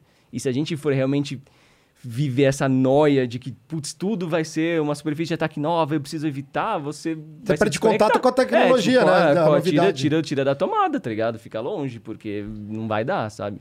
Então, cara, eu acho que minha paixão por tecnologia é ainda maior, assim. Eu prefiro, por mais que... Eu, eu- eu, obviamente, tenho a minha consciência de segurança, sei eh, evitar riscos, sei minimizar meus riscos, mas eu não acho que eu tenho que parar no tempo, saca? Eu não vou parar no tempo por medo do que pode acontecer. Cara, Sim. fantástico. Conta um pouco pra gente também do teu lado empreendedor, funcionário, tudo que Caraca, lá atrás, né? Você lá. começou como em empresas, assim, digamos. Então, o meu começo foi bem, foi bem curioso, né? Eu saí do colégio e já queria abrir empresa, eu sempre quis empreender, adoro é, inovação, empreendedorismo e queria, tipo, fazer alguma coisa minha, né? E aí eu, eu, eu, eu tinha invadido uma empresa de jogos, que era do jogo que eu adorava na época, que é o Ragnarok. Ragnarok, ah. e, e, cara, eu, e, assim, eu já tava lá- ali dentro da rede há algum Você tempo. queria ficar farmando mais que os outros, né? Na real, assim, eu já tava. Eu já, já, tinha, já tinha aquela visão certinha das coisas, eu nunca prejudicava ninguém e tal. Era só o desafio de, de estar dentro e falar, caramba, eu tô dentro, né? Então nunca prejudiquei ninguém nisso, assim. Mas eu, ali, estando ali dentro, que é um jogo que eu amo muito, estando ali dentro, eu, eu tinha visto que um cara também tava começando uma invasão ali. E eu falei, puta, essa empresa pode se ferrar aqui. E eu tinha acabado de fazer 18, tava acho que quase 19, se não me engano. Falei, cara, vou avisar eles, né? E aí, acionei o, o presidente da empresa no MSN na época, Nossa, assim, mó trash, tá ligado? E approach zero, assim, péssimo nos approach. Fui lá numa reunião Sua com... empresa está em risco. É, exato, não. tipo, estou aqui dentro, tá? É, tipo assim, uma, uma voz que surge no... Por acaso a sua senha é tal. e, cara, pra minha surpresa, eu fui muito bem recebido nessa empresa. Eu até falo que isso teve um lado bom e um lado ruim. O lado bom é que, putz, eles, eu- o, presidente da empresa virou meu mentor, é meu amigo, foi no meu casamento e tudo, assim, sou muito próximo dele. Inclusive, esse ano, foi só esse ano que eu parei de trabalhar para eles, é, fui 12 anos lá dentro, e é, fazendo é, como consultor externo. E, e- mas o cara virou meu mentor, assim, desde o começo. Ele, me, ele que me deu toque, abre uma empresa, faz tal coisa, me recomendou para várias outras outros trampos, foi animal, assim. E isso foi muito legal, ao mesmo tempo eu falo, cara, isso me iludiu pra um cacete, porque o Gabriel de 18 anos naquele momento pensou, caramba, eu tenho falha em várias outras empresas também que eu peguei ao longo dos últimos anos. Então se eu bater na porta delas e vou ser bem recebido assim, eu tô feito. Pra quê, né? Nossa, eu fui em várias empresas e era só portada na cara, assim, portada de tipo, querer reportar uma falha, e o cara nunca nem ouvia a falha de graça. Porque o que eu fazia? Eu chegava no cara e falava, ó, eu tenho uma falha aqui, que é basicamente como se estivesse falando, a sua janela tá aberta, mas eu tô reportando de Posso graça. ajudar. E se você quiser que eu dê um 360, que pode ter outras janelas, Já né? Tô, tô tem. te falando de uma. É. E aí tá aqui meu cartãozinho. Mas os caras não queriam nem ouvir, nem ouvir. Teve caso de, de é, o diretor de segurança que me rece- recebeu meu relatório, ele tá, eu vou te retornar e tal. O cara simplesmente parava de responder e você via que ele, que ele corrigiu a falha que eu reportei, mas nem é obrigado ele respondia mais, sabe? Ele simplesmente cortava o, o contato comigo. Não sei se por medo de, de, de, sei lá, de ver que tem um moleque de 18 anos que quebrou ali a segurança da empresa dele, ou enfim. E, mas era bem difícil. Então, esse que eram os conflitos que a gente estava conversando, acontece pra caramba. Até porque você vai, às vezes, numa reunião, vender um- um- um- fazer o seu pitch de segurança, e, pô, quem vai te receber é a galera da TI. E o seu trampo é apontar o erro deles, tá ligado? É. Então é desconfortável. E às vezes o diretor fecha o trampo com você, mas quem vai te fornecer os acessos, quem vai te, te, é, te possibilitar, possibilitar seu trabalho, é a galera do TI que tá desconfortável com você. Então os caras dificultam ao máximo o seu trampo. Então é bem complicado. Aí por isso que eu tipo, quis meio que sair da área de vendas. Assim. Eu, eu fiquei mais. é, eu fiz muita consultoria para clientes que me indicavam. Então os, os caras me- eu fazia um trampo bonitinho para um e ia me indicando para outro. O que outro, indica funcionar bem nessa Nossa, área. demais, demais, demais. Legal. E depois eu, eu fui para uma aceleradora de startup, eu quis fazer uma. Eu comecei a querer empreender e tal, fiz um. Quebrei um monte de startup aí já. Falou com quem? Com o Seabra também? Aqui, ele veio aqui no Critiquei. hein? Não, pior que não. O, o- eu lembro que o, o Kepler ia muito bastante aceleradora lá que eu ia. Eu fui, da- eu fui da Aceleratec, que hoje virou ACE, né? Uhum. Fui da Ah, primeira isso. turma deles. E, cara, o que eu. O que eu não aprendi, tipo, em faculdade, assim, eu aprendi na prática ali. Foram uns três meses mais intensos da minha vida. Porque, assim, como eu tava contando, minha história, é- eu sou um nerd de tecnologia. E aí, de repente, o cara vai, "Ah, os investidores da IBM estão aí, eles querem tomar um café com você. Eu falo, caralho, eu não, não, não sei O Diego, é. né? O Diego aqui da, É, então, aí você fala, porra, tipo, tá bom, vamos lá. Então eu aprendi, aprendi muito na prática, sabe? De falar com os investidores, de, de tudo de business, porque eu não tinha tido vivência nenhuma em business. Então, as empresas não deram certo, mas foi uma faculdade inacreditável para mim, assim, ter feito aceleração de startup. E, mas aí depois, cara, ali com, com uns 27 que eu co- comecei a namorar com a Diana, e ela já é influenciadora e tal. Salve, Diana. Diana, mano, ela é uma comunicadora nata, absurda, assim. Ela sempre foi da área de games, né? De fazer live. E ela olhava minhas coisas e falava, não, você se comunica bem, você tem uma área curiosa e tal, você tem que fazer um canal no YouTube. E ela também tava para abrir um canal dela, porque ela tinha live nas outras plataformas, mas ela não tinha canal. Então eu ficava tipo, ah, você tem que ter um canal no YouTube. Ela falava, você tem que ter. Eu falei, tá, então vamos pegar uma data e a gente vai os dois, cada um lançar seu canal meio que juntos. E aí a gente lançou o canal e, cara, deu super certo, assim, foi, foi muito legal. É, eu peguei, tipo, 100 mil inscritos em Você tá muito bem, em né, menos aqui de dois YouTube, meses. Foi legal pra Ah, cacete. legal. E foi até curioso, porque assim, quando eu criei o canal, eu falei, "Put- puta bagulho nichado. Se eu pegar 30k de inscritos no primeiro ano, eu vou ficar feliz. É, igual a ela. gente. É, Foi, exatamente. tipo, a é. minha meta era 30k de inscritos em um ano. Porque é muito nichado. Eu Falei, quem quer ver um nerd falando de uns bagulho estranho? E, mano, foi, deu muito certo. E... A galera quer aprender, né? Você quer. É, e é muito legal, que tipo, aos poucos você vai pegando a, a, a dinâmica da coisa. Porque eu não posso querer fazer uma palestra que eu faria num evento técnico, eu não posso fazer essa palestra no YouTube. O YouTube é entretenimento, querendo ou não. Você pode estar falando de educação, de, de, de tecnologia, de qualquer coisa. Do lado do teu vídeo tá o jogo preferido do cara, tá a música preferida do É cara, aí, é. tá a fofoca do dia, tem tudo pra chamar a atenção do cara ali. Então você tá disputando com, com, com entretenimento. Você tem que ser entretenimento também. É. Então eu comecei a, a- a tentar entender o meu público e trazer os assuntos de segurança da informação, de hacking, de forma mais leve. Então, assim, adoro quando tem uma oportunidade, tipo, ah, paredão do Big Brother. Tava tendo, tipo, uma galera discutindo, será que dá pra fazer bot pra votar? Fiz uma puta análise do paredão do Big Brother. Foi Ao vivo? Que... É, eu, eu grave- fiz uma análise assim, Ah, de tá. um mês e fiz um vídeo sobre isso. Acho e, que eu assim, puta vídeo, aprof- muito legal, aprofundado pra cacete. Assim, eu me revirava lá nas análises. Você tinha um banco de dados das imagens quando pede pra certificar. isso. Muito Então, assim, genial, é. E, e isso, tipo, às vezes eu pego uma pessoa que tava buscando sobre Big Brother no YouTube e a- acabou ficando curioso com o meu título, clicou. E às vezes o cara tem uma curiosidade com tecnologia e aí é minha oportunidade de pescar o cara, sabe? Então eu gosto de produzir conteúdo tentando pescar a galera que. Porque muito dificilmente ele vai estar buscando os meus termos, né? O cara não vai estar buscando um nome de um tipo de vulnerabilidade que saiu ontem. Tipo, o cara vai estar buscando o Big Brother. Então eu preciso conquistar essa galera. Eu, eu sinto que o posicionamento do YouTube de rede, pra mim, pelo menos, é esse: é tentar fazer os olhinhos da galera brilhar com tecnologia. Se eu começar a aprofundar demais, eu perco o cara. Então, meu canal tem muitos testes, assim. Tem um vídeo que eu falei de uma falha minha no Outlook, que foi, acho que a minha primeira falha em Bug Bounty, é, que foi muito técnica. E aí tu vê até no gráfico, assim, a galera tá desistindo de assistir o bagulho. Falando, o que, que esse cara tá falando? É muito- Exato. E aí fala, bom, beleza, perdi a mão aqui, mas isso vai te fazendo aprender a, a, a dinâmica da coisa. Então daí eu comecei cada vez mais com o canal crescendo, é, a ir mais, cada vez mais para ser um produtor de conteúdo do que de fazer consultorias. A daqui esse ano eu cortei de vez as consultorias e, e foquei só em, em produção de conteúdo, porque eu vou lançar o meu curso, curso. em breve, né? Então eu tô criando uma plataforma do zero, estamos com uma empresa do zero de educação. Como vai ser o curso? O que você pode ab- abrir É, que que gente? você conta furo, critiquei. À vontade. É, Não, não, não, nada você não possa, a segurança da informação. Não, mas é. tudo que você quiser, você pode, obviamente, contar pra Tranquilo. gente. Cara, o curso, assim, desde que eu criei o canal, muita gente me pede um curso. E eu comecei a sondar essas pessoas que me pediam, falar, tá, por que você tá querendo isso de mim, né? E aí muita gente fala, ah, sua, sua didática é legal, você é divertido contando as coisas, eu já fiz o curso de fulano e não deu certo, aprendi tal e tal coisa. Aí eu via que, de fato, não tava batendo muito. Então eu falei, cara, beleza, eu tenho uma proposta, eu sei, eu, eu, eu acho que esse caminho que eu segui vai ser útil para vocês. Até porque, cara, eu, sou, eu fui turma do fundão a vida toda. E eu fico pensando, mano, se essa galera tá, tá curtindo o meu estilo de, de falar as coisas, é porque eu tô conseguindo me Aham. comunicar legal ali, né? E, e o meu jeito de aprender sempre, sempre foi muito na prática. E no canal também é muito na prática. Eu sempre mostrei as coisas testando. Falei, tá, então o curso vai ter que ser assim, vai ter que ser muito prático. Então, praticamente, a gente criou uma plataforma, estamos criando, tem um time bem legal envolvido, aí tem, tem umas 15 pessoas trabalhando nisso. E a gente está criando um ambiente que não só é um ambiente de vídeos, mas todas as coisas que você vê em aula tem já um editorzinho de código para você fazer teste e tem um ambiente de teste simulando com aplicações vulneráveis para você testar cada coisinha junto comigo ali e aprendendo as falhas. Ah. Tem que saber já o mínimo de programação ou não? Então, ele tem uma- um módulo introdutório que ensina vários conceitos chaves que você precisa saber antes de ir para começar a ver as falhas. Mas eh, se o cara souber programação de fora, porque, por exemplo, programação é uma parada que eu- a gente não, que eu não ensino no curso, porque o teste, o tipo de teste que eu ensino no curso é o que a gente chama de black box. É um teste que você não tem acesso ao código-fonte do, de quem está sendo testado. Então você, você sabe o que, a gente, o que você está enviando para a aplicação e o que ela está devolvendo para você. Igual como você usa o Facebook, você sabe o que você está preenchendo no formulário e o que ele respondeu. A partir disso, você vai criando as hipóteses do que deve estar acontecendo do lado de lá e como você pode transformar isso, esse, esse comportamento de lá numa vulnerabilidade.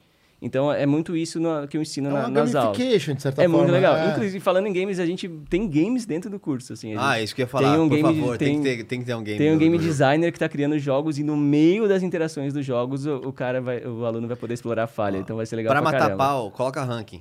É, da hora, né? O Que é tipo, assim- é igual aqueles games done, done quick. Uhum. Tipo assim, quem fizer mais rápido ainda o, breach em um negócio ganha Ganha tantos mais pontos. ponto no ranking, é da Aí você, hora, quem da faz hora. o curso tá em primeiro ou último, isso vai gerar engajamento, pô. Aí, time, anotem essa Aí, aí, hein? Aqui, aqui isso é bom, as pessoas vêm aqui, tem ideias grátis. Exato, é um brainstorm isso É, aqui, um né? brainstorm. É, a gente faz de vez em quando. Às vezes acaba aqui, a gente fica na resenha, a gente já monta o negócio, já estamos com 700 Mas CNPJ. pe- pe- a pergunta é, é, você, como é que você tá sentindo em relação ao curso? Porque assim, a gente também tá muito no começo, óbvio, Aham. Em comparação nenhuma. Mas tem pessoas que já falam assim, nossa, que legal, né, você tem muito que fazer um mastermind, um curso, não sei das Uhum. quantas. E eu, vai, falo por mim e ainda estou mega desconfortável. Tipo, sei que eu tenho um milhão, um conteúdo gigantesco Sim. que eu Você poderia acumulou falar. na carreira. Mas o curso tá tão. Parece, sei lá, tão mal falado no mundo eh, corporativo. Cara, é que tem que curso fica- e Você sabe curso, que eu recebi mais de 40 propostas de empresas querendo lançar o meu curso. né? E eu, dessas 40, sei lá, eu devo ter ido para uma reunião com umas 7, 8. E eu saía decepcionadíssimo, sempre, sempre. Porque, o cara, o que, que os caras querem? Ah, eu vejo que tem seus comentários, só tem gente pedindo curso. Ó, faz qualquer coisa na semana que vem, eu faço aqui uns copies, a gente vende, vai ganhar muita grana. Falou, cara, nenhuma dessas empresas me mostrou real interesse em entregar. Conteúdo, fazer É, a pessoa aprender. Exato. Cara, eu tô no, no YouTube desde o final de 2017. Eu não fiz o curso até hoje. Você acha que eu vou chegar agora porque um cara achou que dá dinheiro e vou entregar qualquer merda? Não, velho. Eu sou perfeccionista. Tô esse ano inteiro produzindo curso. Legal. E vai ser pra lançar um negócio que eu, me, que eu veja aquilo e falo, não, esse curso tá da hora, esse curso tá foda. Pra mim, só vai valer se o aluno fizer um bagulho e falar, mano, realmente, achei falha aqui depois de, de ter, de ter feito seu curso, ou conseguir melhorar na empresa, sou um desenvolvedor melhor agora, entendo do assunto agora. Esse é o valor. Não importa, tipo, vou ficar ganhando dinheiro uma vez ali pra, pra vender qualquer coisa, o cara vai ver meu curso, vai ver que é uma bosta, vai me odiar como criador de conteúdo, vai se distanciar de mim. Não é assim. É claro que pro marqueteiro que chegou como parceiro meu, ele ganhou o dele e foi embora, mas são, sabe, então eu, eu tô tendo bastante, nervo, é, bastante aflição nesse mercado de cursos, porque tá muito isso de querer vender qualquer coisa. Sim. E pessoas que vão, na, vão nessa, nessa pira de realmente, ah, vamos entregar porque realmente tem, tem dinheiro no mercado, as pessoas É, estão comprando. tipo, coletor Não de é dinheiro, assim. não é o, o propósito, né? Eu sou muito voltado ao valor do que eu tô entregando. Se não tiver, eu não tenho nem satisfação em participar do negócio. Legal. É, Essa, acho Ah, que c- essa... Você pode colocar no, no joguinho também, eu tô viajando. fala. Vamos, vamos aí, vamos, Vamos- fazer um um brainstorming é. Colocar uns bounties, por exemplo, de, é, os primeiros de cada ranking, se ela criou cinco mecânicas lá, o primeiro de cada um na, nos ranqueamentos Ganhar alguma ganha de, não, ganha de volta o curso. É, Saiu uma grátis boa, pra uma ele. boa, ele uma pagou boa. normal. É uma boa. Mas E, ficou em primeiro, ganha a bolsa? Eu já, já Caramba, meu. Vou ter- aí eu vou tentar. É, É, é, não. Eu já recebi contato de três empresas querendo contratar os melhores alunos já. Então, assim, o mercado tá, tá doido É, por pessoas de- Caramba, de, segurança. Isso é muito legal, então. Segura, assim, se, se de desenvolvimento já tá muito difícil. Eu tive muita dificuldade de contratar a galera do meu time, foi bem difícil.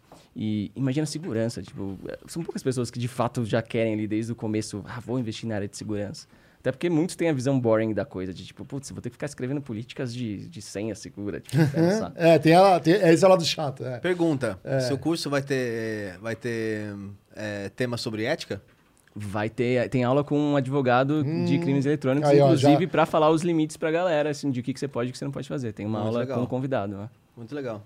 Que por Ó. sinal é um bom nome pra vocês trazerem aqui, hein? Fico Dr. aqui- Luiz Durso, tamo junto. Já, já fala depois com a Bia pra gente. É, o Durso já é conversar. brabíssimo, né? Muito e já bom deixa aqui meu convite pra olhar o curso de vocês e dar ideias aí. meio Por favor. Com por certeza favor. tem Adoro telespectador que tá ansioso ali. Você falou um negócio legal, que é a parte chata, né? Porque o pessoal acha que ah, vou chegar, vou tentar, mas você tem um, um lance de protocolo que você tem que É, então. documentar. Essa é a parte chata, tem que ter, né? Então, é, é, eu, tava, eu tava chamando de parte chata um pouquinho do trabalho da galera do Blue Team. Desculpa, galera do Blue Team, amo vocês, tá? Mas, de fato, pra mim, o, o, o que me dá mais tesão em segurança é esse joguinho que a gente tava falando de, tipo, putz, eu abri a aplicação e tenho que achar uma falha. Isso, isso é o que me, me motiva. Quando eu tô trampando, quando eu vou achar falha, eu fico escutando drum bass, assim, eu fico loucão, assim, testando os negócios.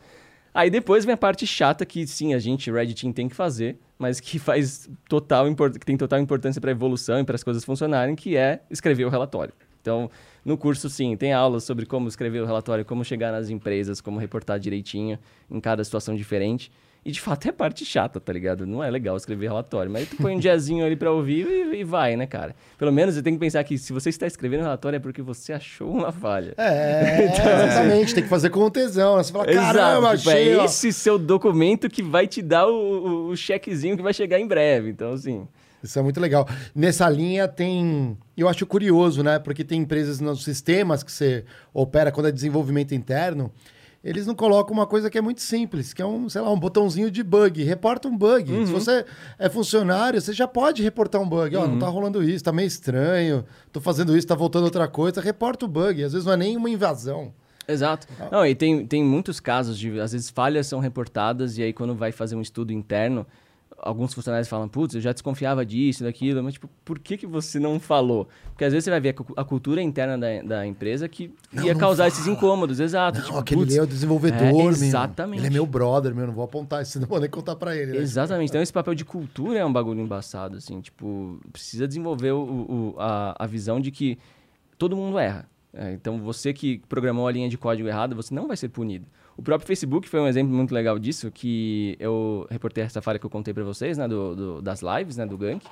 E depois, num evento, eu conheci o desenvolvedor que era do time que fazia esse recurso. E ele sabia desse meu report e tal, ele participou lá. E, cara, em vez dele ficar puto comigo, ele falou, "Oh, obrigado, hein, por, por, por ter achado a falha. Procura mais falha lá, É, manda mais que falha é. pra gente. Então, você vê a diferença de visão, o cara não tá envergonhado, ou ele, eles simplesmente assumem, a cultura da empresa assume que isso daí é parte normal do, do progresso, e não um, um regresso, e não algo a ser punido e apontar, quem fez isso aqui tá demitido, não é assim, saca? É, e eu acho que isso é engraçado, porque tem coisas que são replicáveis no mundo pra qualquer coisa, né? Eu costumo ver alguns streamers, por exemplo, que ficam bravos com o chat e falam assim, ah, então você não tem que estar aqui. E às vezes a gente fala assim, cara, não, Como obrigado. assim, né? Como não, assim? porque tem. Tem um cara que fica assim, como assim você vem na minha live pra falar que eu deveria fazer uma coisa ou não deveria? Aham. É esse sentimento. Aham. Então, Tem que ter muito autocontrole. tem né? que ter autocontrole. Inclusive, vou deixar um- aqui um bounty. Minha produtora, que ela, sempre que eu falo bounty, ela já me olha assim.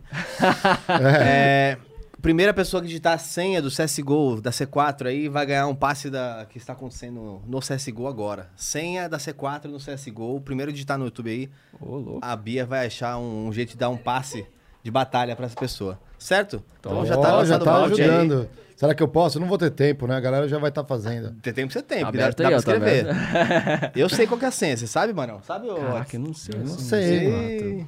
Putz.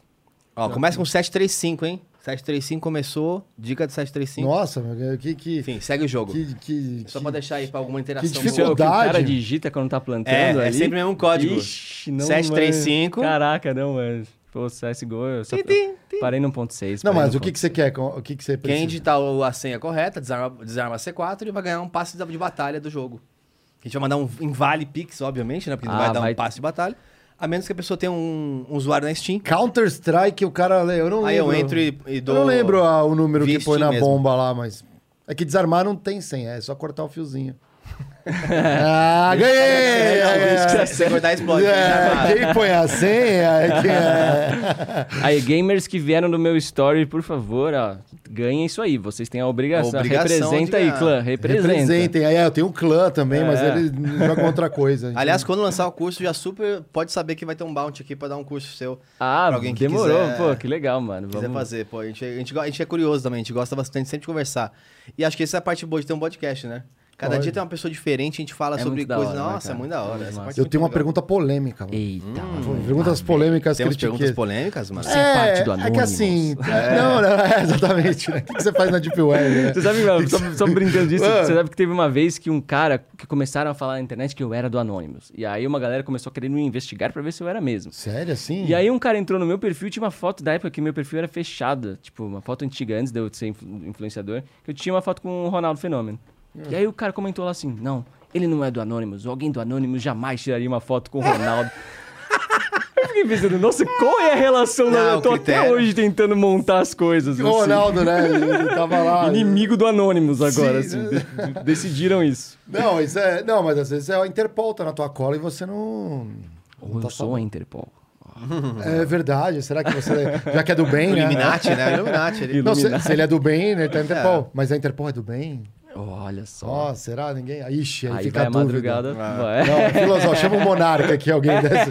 Busca o Monarca. O, o que eu ia perguntar é o seguinte: espionagem industrial. Empresa contratando ou tendo a sua equipe para ir lá ver o que a galera tá fazendo, busca uma fórmula aqui. Ah, deve rolar de monte. Se não que eu tenha muito conhecimento em cima desse Será campo. que as grandes fazem isso? Assim? Sabe qual é a preocupação hoje em dia, cara, de, de segurança, assim, para governos e para empresas? É a cadeia de, de, de fornecimento. Então, você tem na sua empresa um, um monte de computador que, tá em- que tem um sistema operacional, a Microsoft, ou que tem um chip ali na placa-mãe que vem de um fornecedor, que pode vir de um fabricante da China, por exemplo. Então, as pessoas estão pensando, cara, e se uma fábrica de hardware chinesa, tô falando chinesa aqui só por um exemplo, não que eu tenha algo contra eles, pelo amor de Deus, mas e se uma, na- numa, numa planta de fabricação de um hardware chinês alguém modificar algo para permitir a invasão no futuro? Ou e se vier um update de uma empresa X de um software que todo mundo está usando e que vai começar, a- que vai possibilitar essa espionagem e tal? Então você tem vários casos, tipo o próprio governo americano, por exemplo, por desconfiar da- do antivírus russo Kaspersky, proibiu o uso do Kaspersky em, em órgãos públicos, né? Então você tem algumas paradas já assim acontecendo. E, e agora, até indo além, falando até agora de. Voltando ao que a gente comentou de leve no começo sobre Pô, eu tenho. Kaspersky, meu. De... Você acha que Ah, eu não bom? vejo problema nenhum, cara. Mas aí vai, vai, da, vai, da, vai das teorias de conspiração, Sim, tá ligado? é. E aí é complicado. É, Sobre os ransomwares, uma, o que está sendo o maior problema da, da área de segurança da informação, né? Que os caras chegam, um vírus criptografa os dados e eles pedem um resgate. É, cara, isso está sendo uma merda gigantesca. E uma das maiores preocupações é essa, essa cadeia de, de fornecimento, porque você tem um software lá e de repente você confia nesse software, nesse, nesse fornecedor, a sua empresa depende dele, sei lá, um RP, alguma coisa do tipo. E aí o cara invade, o invasor, o grupo invasor invade o, o, o desenvolvedor do software e lança um update com, com vírus. Nossa. E aí todos Um os clientes SAP da tomam. vida, um é, SAP. E todos Nossa. os clientes tomam. Então, assim, tá, tá embaçado. E o outro problema agora dentro de Ransomware é que os grupos criminosos estão mandando e-mails para os funcionários, eles encontram no LinkedIn ou mandam e-mails em listas aí públicas, falando, ó, se você conseguir ir lá no servidor da sua empresa e rodar esse arquivinho aqui, você ganha um milhão em Bitcoin. É um phishing forçado. Não É, é, um- é, é- então o cara, o cara tá contratando ali um parceiro de crime, mano. E aí o cara fala, não, fica tranquilo que a gente vai deletar os logs, sei lá o que, você só precisa ter acesso lá na sala, na sala do servidor, plugar esse pendrive e rodar. E a gente vai te dar, tipo, ah, se os caras pagarem, sei lá, 4 milhões em resgate, você vai ganhar um. E é quantas pessoas dentro do seu campo de funcionários, dos seus times ali. É, foi por isso que eu te perguntei se vai ter aula de ética também, porque. Então tem que ter. Não que seja uma aula, né? Mas enfim, que dê conceitos básicos, enfim, que... porque é importante, né? Não, claro. O conflito bem-mal sempre vai existir. Seja no físico, no virtual. Não, exa- exatamente. Ah, total. Bom, essa semana saiu aí numa grande empresa uma denúncia de uma ex-funcionária que levou um monte de documentações. Aí eu fui ler um pouco melhor ali a matéria e ela ficou um ano na empresa e levou, assim, toneladas, entre aspas, de papel, assim, de, de- não era papel, mas A digo assim... Não, não vou É falar. uma empresa não vou não falar. Uma empresa, é, É. uma Ah, empresa tá. bem Não grande. nomeada. Bem grande. vocês E me aí, contam. Eu conto. E aí, é, eu fiquei perguntando, eu falei, pô, trabalhou um ano, tá com um documento pra caramba. Assim, qual- e assim, eu penso, você tá dentro da sua- da- de uma empresa e você vê alguma coisa errada, que você fala assim, cara, isso aqui é muito grave. Opção A, levanto a mão e falo, galera, ide- identifiquei isso, é um problema, vamos discutir, vamos tentar resolver.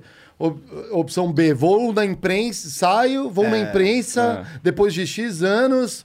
Então, assim, sei lá, pode ser que eu esteja errado, mas pra, parece uma coisa é muito estranho. É estranho. Você fica é- é- é trabalhando, você difícil tava saber- trabalhando ou você tava puxando documento assim daqui e É. dali que É passa? difícil também saber os bastidores da história completa, né? Pra ver se de Lógico. repente ela não teve uma tentativa que foi ignorada, por exemplo. É Uhum. muito difícil saber.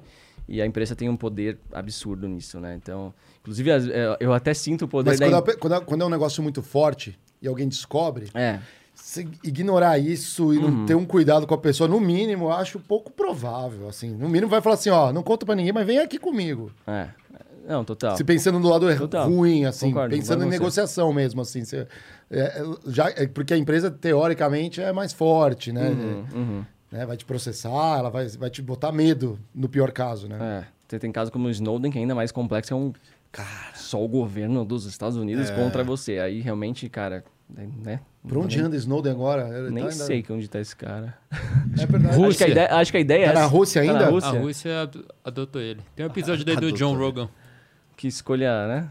Bem específica. Estratégica, É, né? É, tipo assim, Não, ele tá lá coordenando. Jamais chutaria Ele- ele. ele- merda lá- com os Estados Unidos, vamos esconder aonde? né? Ele foi lá pra coordenar a próxima eleição dos Estados Unidos.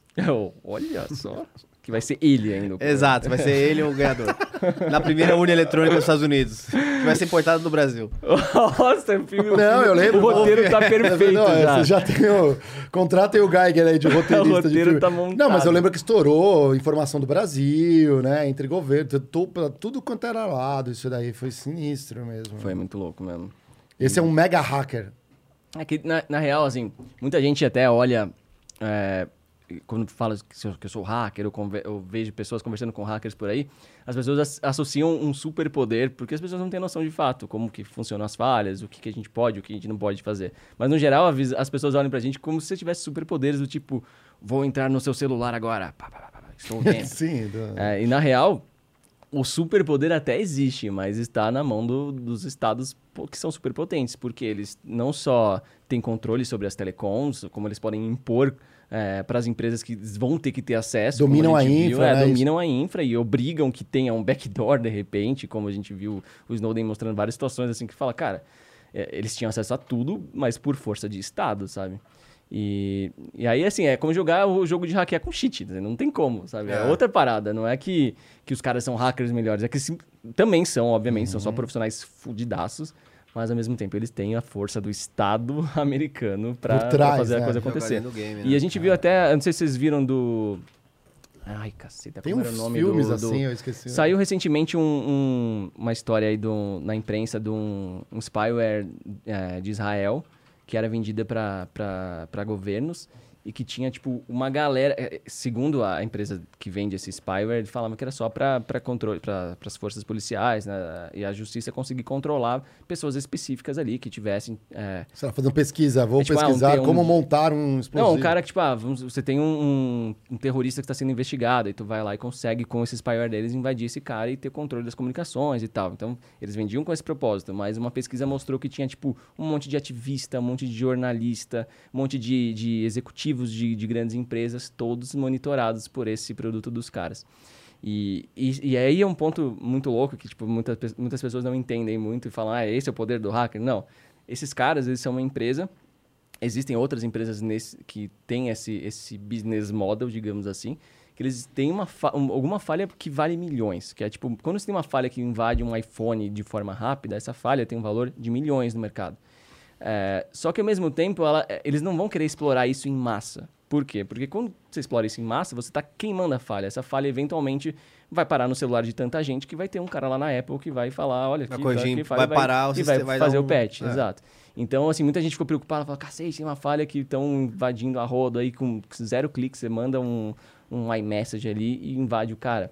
Essa falha não vai ser tipo, eles não vão queimar essa falha com você, provavelmente, a menos que você seja uma figura muito importante, né? É, mas sim, o business model de, de- dessas empresas é justamente isso. Os caras investem muito na pesquisa de falhas muito críticas, não reportam, obviamente, para usar elas como, como o business deles e vão nas forças policiais ou no- nos estados vender esse serviço de inteligência, né? E Israel que tem também- ética bastante questionável. É, obviamente. exatamente. É, bem- Israel também é bem, bem forte, né? Muito, em mercado de segurança da informação, muito, muito, muito. Eu lembro quando, desde as épocas antigas, né? De Uhum. épocas de Mirk. É, a maioria, eu lembro que eu tinha. Eu consegui um número de CQ. né, eu manja- ICQ. Eu Eu- tinha é. também um numerinho curto. Da- Eu manjava alguma coisinha, eu conseguia fazer o, o- o PC do amiguinho lá, abrir a, Ó, A gavetinha. a gavetinha, sabia fazer isso. Aí a gente co- conseguiu um número de CQ que tinha seis números. E aí eu comecei a pesquisar os, os primeiros, todos de Israel, de Israel assim, Ah. tipo, todos. E na época já, já tava no nono dígito já, eu tinha de seis dígitos. Eu tinha de seis dígitos também, mas foi, foi por outros, outros méritos. Hackeou. E, e fechando naquele ponto de empresa, vocês me lembraram um negócio de espionagem, que aí é, você ver como hackear não depe- a- depende. É, é- é conectado com tecnologia. Mas a- aquilo que o Geiger falou de tecnologia física é muito simples. Eu lembro de uma grande empresa aqui no Brasil, né, que contratou uma empresa para buscar informações. Até aí, tudo bem, é normal. Faz uma pesquisa de mercado, quero saber o que está acontecendo, projetos futuros, se souber. Às vezes, né, isso é normal. Isso é legal, inclusive, você pode contratar essas empresas de pesquisa. E essa empresa de pesquisa, não sei se bateu desespero, não encontrou nada, e foi na concorrente dessa empresa mexer no lixo. Que ideia boa, né? Foram lá no lixo da empresa, pegando o que foi impresso, por isso que se picota papel na sua empresa, você fica Exato. puto que o picotador fica do lado da, sua, da sua mesa, fazendo barulho. Por que faz isso? É né? por isso, porque aí os caras foram lá, pega, aí fica, deve ter um esquadrão que fica colando com Montando durex, bagulho. montando e lendo os e-mails. Isso aqui não tem nada a ver, deve ser um monte de porcaria que um estagiário manda pro outro. Por que, que foi imprimir também, né? Não tem isso. E aí levou, e aí o que, que aconteceu? Segurança foi um movimento estranho ali, né? No lixo, pegaram a galera lá. Existe um campo da área de, de segurança que é para testar justamente esses, es- essa parte física da coisa. Então, são os times de, de Red Team que trabalham mais com engenharia social e De testam, né? tentam entrar de fato na... Em então, os caras vai com um prédios, dronezinho ver onde tem câmera para poder montar uma estratégia. Aí vê, tipo, ah, tem um funcionário já entrando, deixou a porta aberta, ele vai lá junto, já entra junto e vai tentando, e vai, vai entrando, passando, vai entrando. pega um crachá, passa na catraca. Pega crachá, ou tipo, sei lá, tem até uma amiga que, a Mari, que também, que faz esse tipo de trabalho, ela conta as estratégias dela, é muito legal. Tipo, às vezes, como menina fazendo isso, né, ainda o segurança quer ajudar, então, tipo, às vezes ela, tá com, ela finge que tá com um monte de coisa carregando e deixa cair, aí o segurança já quer, tipo, pegar pra ela e abrir a porta pra ela passar, e então acaba passando sem credencial. É, outra dica que ela dá, assim, que ela fala que funciona super é que geralmente a galera da limpeza tem uma credencial de muito acesso, porque tem que limpar todas as salas, então sempre procura um carrinho de limpeza com uma É, o filme sempre é da limpeza, né? O cara que rouba É, os museus. faz sentido, né? Ou no hospital ele finge de morto, né? E é empurrado, né? É, Assim, coisa. Faz, sentido. E aí tem todas as pesquisas de segurança, os devicezinhos físicos de segurança pra isso. Então, tipo, ah, você ganhou acesso a, uma- a um escritório, Você pode tirar um cabinho de rede de trás de um computador, plugar num aparelhinho, aí esse aparelhinho você pluga de volta ali, e esse aparelhinho que você acabou de deixar escondido ali vai te dar um acesso remoto ao escritório depois. Às vezes por 3G ou o que for. Então, ou Wi-Fi, sei lá, você acha uma tomadinha, já deixa seu device lá e vaza. Então, Você tem uma equipe Missão Impossível. é, existe, existe real uma galera que é assim, mano. E aí tem todas as falhas de segurança de credencial de acesso, é, os, os, os devices pra clonar cartãozinho de, de acesso em porta, ou os caras invertem os, os ímãs que tem essas portas elétricas, né, que tem o magnetismo pra fixar, eles têm os, os, os aparelhinhos pra inverter e abrir as portas. E tudo isso tem... Mas, mas imagina o... Né, a adrenalina É, de você, assim, tem que ter muito sangue frio. Porra, demais, demais. Mas aí depois você pega e fala, não, não, eu sou... É, estou aí sim, aí você tem a cartinha ali que, que te dá o passe Em- livre. No né? retail, né, em loja, por exemplo, de shopping, as empresas contratam um mystery shopper, né, que é o cara que vai comprar, mas ele só fala se foi bem atendido e tudo mais. Já podia ter um mystery shop tech, que ele vai lá para ser atendido, fala se a experiência foi boa, ainda hackeia hackeia. seu terminal ali, né, já pega, passa todas as compras do dia para um outro lugar. Seria interessante. Tem aquele filme também de segurança máxima, acho. Segurança, que alguma é? coisa. Que é um cara que faz a mesma coisa, só que em prisões. Acho Nossa, ele, doido. ele vai preso, acho que é com o Stallone. E aí ele tem que sair das prisões. A- a- o trabalho dele é esse, tipo, é achar as brechas pra fugir de lá. Quando ele foge, ele entra pela porta na sala do senhor e fala assim, então, fugir, tá Caraca, aqui, tá assado. Nossa, é, é bem ver, legal. Esse é bom, você tem que ver, ver, é preciso legal. Você, você falou do negócio, eu lembro quando a gente morava junto, a gente viu um filme antigo, que era do- do- da galera que deixava uma programação na empresa de pagamento, Aham. que ficava pegando centavos centavo? depois da, da terceira casa, e ficava só acumulando e jogando. Só que era muito. Esse é, esse é o tema que a galera mais vem falar pros hackers. Ah, dá pra colocar algo nos bancos que um centavo? Não. Era na empresa, que, na, na parte de pagamento, não no, ban pô, no sim, banco. sim, não, a galera acha que deve ser criar um imposto ali que... Acho, acho que e, e, o banco investe muito pesado, né? Tem que investir, né? Muito que pesado. Mas aí a gente tá falando o quê? Mainframe? De... É, De tudo, de tudo. Na real, assim, ah, existem diariamente, é lógico, a galera foca muito em invadir contas bancárias, mas eles focam o elo mais fraco da coisa, que é o usuário. Então, Ah. você engana o usuário, ele instala um software ali no computador dele que já manipula o, o, o internet banking, e o cara vai logar na conta dele e dá os dados pro, pro criminoso, né?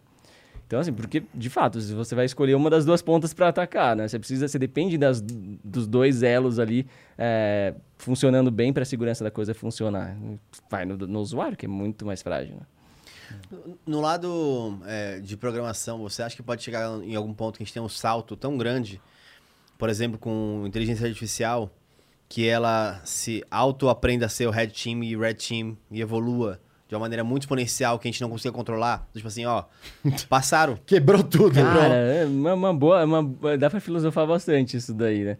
Eu, eu tava achando interessante que tem o, o, o GitHub, que é o site que a galera mantém códigos fontes, né? Eles criaram um sistema de inteligência artificial que você meio que escreve o que você quer programar e ele já meio que programa pra você um bloco de códigos. E aí, curiosamente, a galera começou a ver que eles aprendem, como eles aprenderam com base nos códigos que eles têm no site de várias empresas, eles começaram, a inteligência artificial começou a, a criar falhas também, porque ela, ela aprendeu de um jeito errado, Ah, sabe? entendi. Ela aprendeu de bases que também estavam O problema, era, o problema era esse, era o ser humano que criou a coisa. Você tá replicando o ser humano e vai ter a cagada dele junto ali, basicamente. Fator humano Mas de exponencial, né, no fundo. Mas, assim, a área de- de machine learning, inteligência artificial, vai revolucionar a segurança. Já tá, na real. É, os antivírus, por exemplo, por muito tempo não evoluíam. Era um, um mesmo mecanismo meio besta, assim, que você precisava que o vírus já tivesse ido para uma análise de um laboratório para o cara cadastrar. Ah, esse arquivo aqui é malicioso. Então, se você vê esse arquivo, bloqueie. Só que nem todos os vírus vão parar lá no analista de vírus. Às vezes, se está invadindo uma empresa, você vai criar um vírus na hora ali para aquela empresa, que não vai ter sido vazado. Ah, então, o, o ideal para a proteção assim, de, de workstations e de servidores é que você ter algo que consiga sacar se esse comportamento é o devido ou não para aquela aplicação. Ou se ah, esse comportamento é malicioso. Então, tipo, ah, o Word, puta software com, com certificado da Microsoft, todo mundo confia no Word, mas o Word está mexendo no arquivo X do Windows que não deveria, vamos alarmar, porque tem algo errado aí. Legal. Então, assim, tem que ir por esse caminho. E aí o machine learning tá meio que agora estão chamando de next generation, porque a galera do marketing adora esses termos. É. Na área de segurança eles adoram colocar esses next gen. E aí estão chamando de nova geração dos antivírus, é muito em cima disso, de você aprender comportamentos com os, os vírus e aprender como os vírus funcionam para você ver se algum programa, mesmo que você confie naquele programa, tá indo para o comportamento fora da, da curva ali esperado. Muito legal. Que legal. Enquanto o nosso videomaker Otis vai abrindo as perguntas da noite aqui. Vou dando os recados aqui, galera. Já sabe aí, ó, ajuda, fortalece o canal aí, like, Tem que pedir, né? Vai- sininho. Vai pegar umas dicas depois do, E- do programa de. Já, não, é, é legal. Já que o Gabriel falou de curso também, confere lá, tem altas dicas aqui do Diegão Caramelinho. Tá em missão secreta aí, ó. Não sextou com a gente, perdeu aqui, ó, guloseimas e tudo mais. Verdade. Vai no TikTok correndo, temos, estamos no TikTok. Olha Somos só. a parte séria do TikTok, talvez. Né, E, apa- Geiger, e aparentemente tem tiazinhas no TikTok também. Cara, o Geiger já tem fãs Tem no um- TikTok. A produtora que falou, tá, gente? Não, os nossos convidados estão bombando. O Lawrence tá bombando. Acho que ele devia virar até um TikToker aqui. Não imagino essa cena, mas ele cola lá. E a gente também dá várias dicas ali, informações preciosas no Instagram. Então não, não deixe de acompanhar a gente aqui nas redes. Boa. Vamos lá, você lê essa daí, Geiger? Leio. É, Baltazar mandou pra gente. Boa noite, Pato e time. A inovação dos hackers acompanha a inovação da tecnologia. Em um mundo onde os algoritmos estão cada vez mais share Share nas nossas, nas nossas vidas, Uau. tá mais presente, vamos dizer assim, É. é, nós estamos mais seguros. Hoje temos mais proteção ou temos mais risco de segurança para as empresas e países? É um pouco daquele papo que a gente falou no começo, né? A gente tá mais digital, então a superfície de ataque é maior, sem sombra de dúvidas, então tem mais margem para ter problemas, mas a gente vem aprendendo muito, né? Então, como a gente tá falando do MSN lá, cara, se você olhar como era 10, 15 anos atrás, era ridículo, assim, você podia fazer muita coisa. E isso vai, vai trazendo lições para que novos projetos não repitam as cagadas que a gente cometeu do passado. Então, assim, tá bem mais, tá bem mais seguro sim nos dias de hoje. É, era realmente hilário no, no passado. E uma parada que ajuda muito é que, ge- geralmente, assim, generalizando bastante, falando é, bem por cima, assim, é, antigamente você meio que, como desenvolvedor, você precisava saber das coisas de segurança para você não fazer as cagadas ou você fazer a coisa da forma segura. E hoje, com as frameworks que agilizam aí o, o seu desenvolvimento, meio que eles já implementam o seguro por padrão, sabe? Então, tá- dá, dá menos margem do desenvolvedor fazer cagada, porque muitas da- das coisas que a gente faz no dia a dia já estão seguras por padrão, pelo jeito que a framework colocou para você. Então, requer que você faça uma cagada ainda maior, ou desabilite, ou, ou fuja do, do, do modelo proposto ali, para você ter uma vulnerabilidade. Isso é claro, de novo, eu tô falando assim, generalizando bastante, tá? Mas muito boa pergunta, cara. Esse é um, é um debate que a gente que a gente, cara, que eu faço com bastante frequência, assim, será que estamos rumando o caminho certo? Mas pela, eu, eu acredito que sim. É, que encontrar a falha realmente faz parte da, da evolução e, e- É, e e, e o, bônus é muito maior, né? O bônus, o que a gente Uhum. tem, tem ganho versus o que a gente perde. Pensa que, por exemplo, beleza, não tínhamos celulares, não tínhamos nada até 100 anos atrás. Mas pra você Uhum. falar com uma pessoa demorava três meses. Você tinha que pegar um barco, um navio lá na Europa, vir pra cá. Com a cartinha. Não, com a cartinha perguntando para as pessoas, alguém sabe onde mora fulano? Porque não tem... Nossa. Endereço, é, CEP. não tinha Waze, não tinha nada. Imagina. Então, assim, Ah, acho que não dá pra por gente bem, é. evitar a evolução por medo de, de, de problemas. Acho que a gente faz parte, sim, do, do processo. Vai- vão ter dores grandes no meio do caminho, é, pessoas sendo prejudicadas, momentos que a gente vai querer voltar no tempo, mas acho- querendo ou não, faz parte do processo, sim. Top. Caramba, O legal. que mais? Próxima pergunta. Renan, Renan, acho que ganhou o livro, né? Ganhou o livro aqui, o Renan? Boa, Renan. É um dos primeiros? Não, é um dos, os dois primeiros iam ganhar. Não sei se o Otis colocou na sequência, a gente já avisa os vencedores aqui, ó. Olha os players de CS chegando aí. Aí, ó. ó, boa noite, pessoal. Obrigado pelo conteúdo desse podcast. Muito bom. Obrigado, Renan. Pato, como proteger suas ma- sua máquina física, por exemplo, para não perder minhas skins do CS? Salve, Renan. Cara, no, no Windows eu uso várias ferramentinhas alternativas que são bem legais. É, inclusive ferramentas gratuitas que tem por aí que, que vão além daquele comportamento do antivírus antigo e Ah. tradicional, como a gente estava falando. Então, tem muitas coisas lá que, tipo, ah, a primeira vez que um programa que eu estou rodando vai entrar na internet, eu preciso aprovar. Então, se eu rodei um vírus que estava vazando uma senha minha, esse vírus nunca rodou antes, ele vai me alertar que tem um programa que eu não conheço querendo conectar na internet e eu vou cancelar esse cara. Ah, tem um programinha que é muito legal, que a boa parte dos vírus, eles tentam ver se, se eles estão em um ambiente de teste primeiro, antes de rodar. Para ver se eles estão sendo analisados, se, se eles estão numa máquina virtual que pode ser de um analista de vírus. Sensacional. Saca? E a primeira coisa que o vírus faz é isso. Então, ele começa a ver comportamentos na sua máquina para ver se ele está sendo testado. E aí tem um programinha que força esses comportamentos na sua máquina. Então, muitos vírus vão rodar e acham que estão sendo analisados e nem rodam. Então esse é uma, uma- um programinha bem massa. Depois eu, eu até passo por outros caminhos a- os nomes de todos, eu não vou nem lembrar de tantos que eu uso. Mas tem muitas, muitas dessas formas alternativas de, de segurança. Tem um também que eu uso que, tipo, ah, é, não é comum um programa executável rodar da pasta temp, por exemplo. E aí, tipo, esse programa vai vendo comportamento, coisas atípicas e já vai criando bloqueios. Ah, nenhum programa deve rodar essa pasta, porque não faz sentido um programa rodar aqui. Às vezes, um desenvolvedor fez merda e colocou a porra do programa pra rodar lá, mas ele vai alarmar pra você e você vê, pô, eu, eu tô instalando um programa agora, esse negócio alarmou, eu sei que é do instalador que eu tô fazendo, então eu vou liberar. Então, assim, é deixar um, um, um pouco mais restrito, né? Não dar essa liberdade toda para os programas e, e me deixar no comando do que eu deixo ou não passar. Aí o ponto é que, às vezes, muita gente fala, ah, vou pôr isso então no computador da, da minha mãe, da minha avó, da, sei lá, de uma pessoa que não tem conhecimento de, de, de tecnologia. E aí, aí é que é embaçado, porque requer um certo conhecimento você olhar para aquela situação e saber E saber o que, é típico ou não, o que devo bloquear ou não, né? Então, Inclusive, se você quer proteger, tem skins valiosas aí, quer proteger. é, conheça os principais tipos de scan que você tem na internet. Você procura vídeos, você vai encontrar isso aí. E eu já sofri um sequestro de, da minha Steam uma vez. sério mesmo, É, da Steam. É, eu, obviamente, notei, depois tá, fiquei mais calmo, né? É, a pessoa entrou no meu, meu perfil e começou a conversar comigo pelas mensagens do per- meu perfil. Ela falou assim, ó, tem o controle do seu perfil, transfira a sua skin agora pra tal coisa. Cacete. Eu falei assim, ué, isso que é bom de ter né, É. raciocínio lógico, né? Mas assim, se a pessoa pudesse pegar, ela tinha pego. já tinha pego? Então ela tava me ameaçando é porque ela não pode pegar. Uhum. Aí eu comecei a, a falar assim, ah, então pega então. Não faça isso, tá? mas é. Eu me senti seguro, mas pense, muita- Uhum. muitas vezes as pessoas também é, caem na, nessa pescaria, assim. Que a pessoa Sim. não consegue fa- fazer nada com você. Eu tinha autenticador em do- dois fatores, tudo. Uhum. Mas ela te é, corrompe, né, ali pra você, de fato, uma ação que aí sim ela te dá, te dá acesso. Então, Uhum. Uma coisa que o, o Vitor Metaforano, aliás, salve Vitor, tamo junto. Ele sempre fala é tirar o cara da, da- do script padrão dele. Então, assim, o cara tá falando um negócio com você, joga uma pergunta que ele não espera.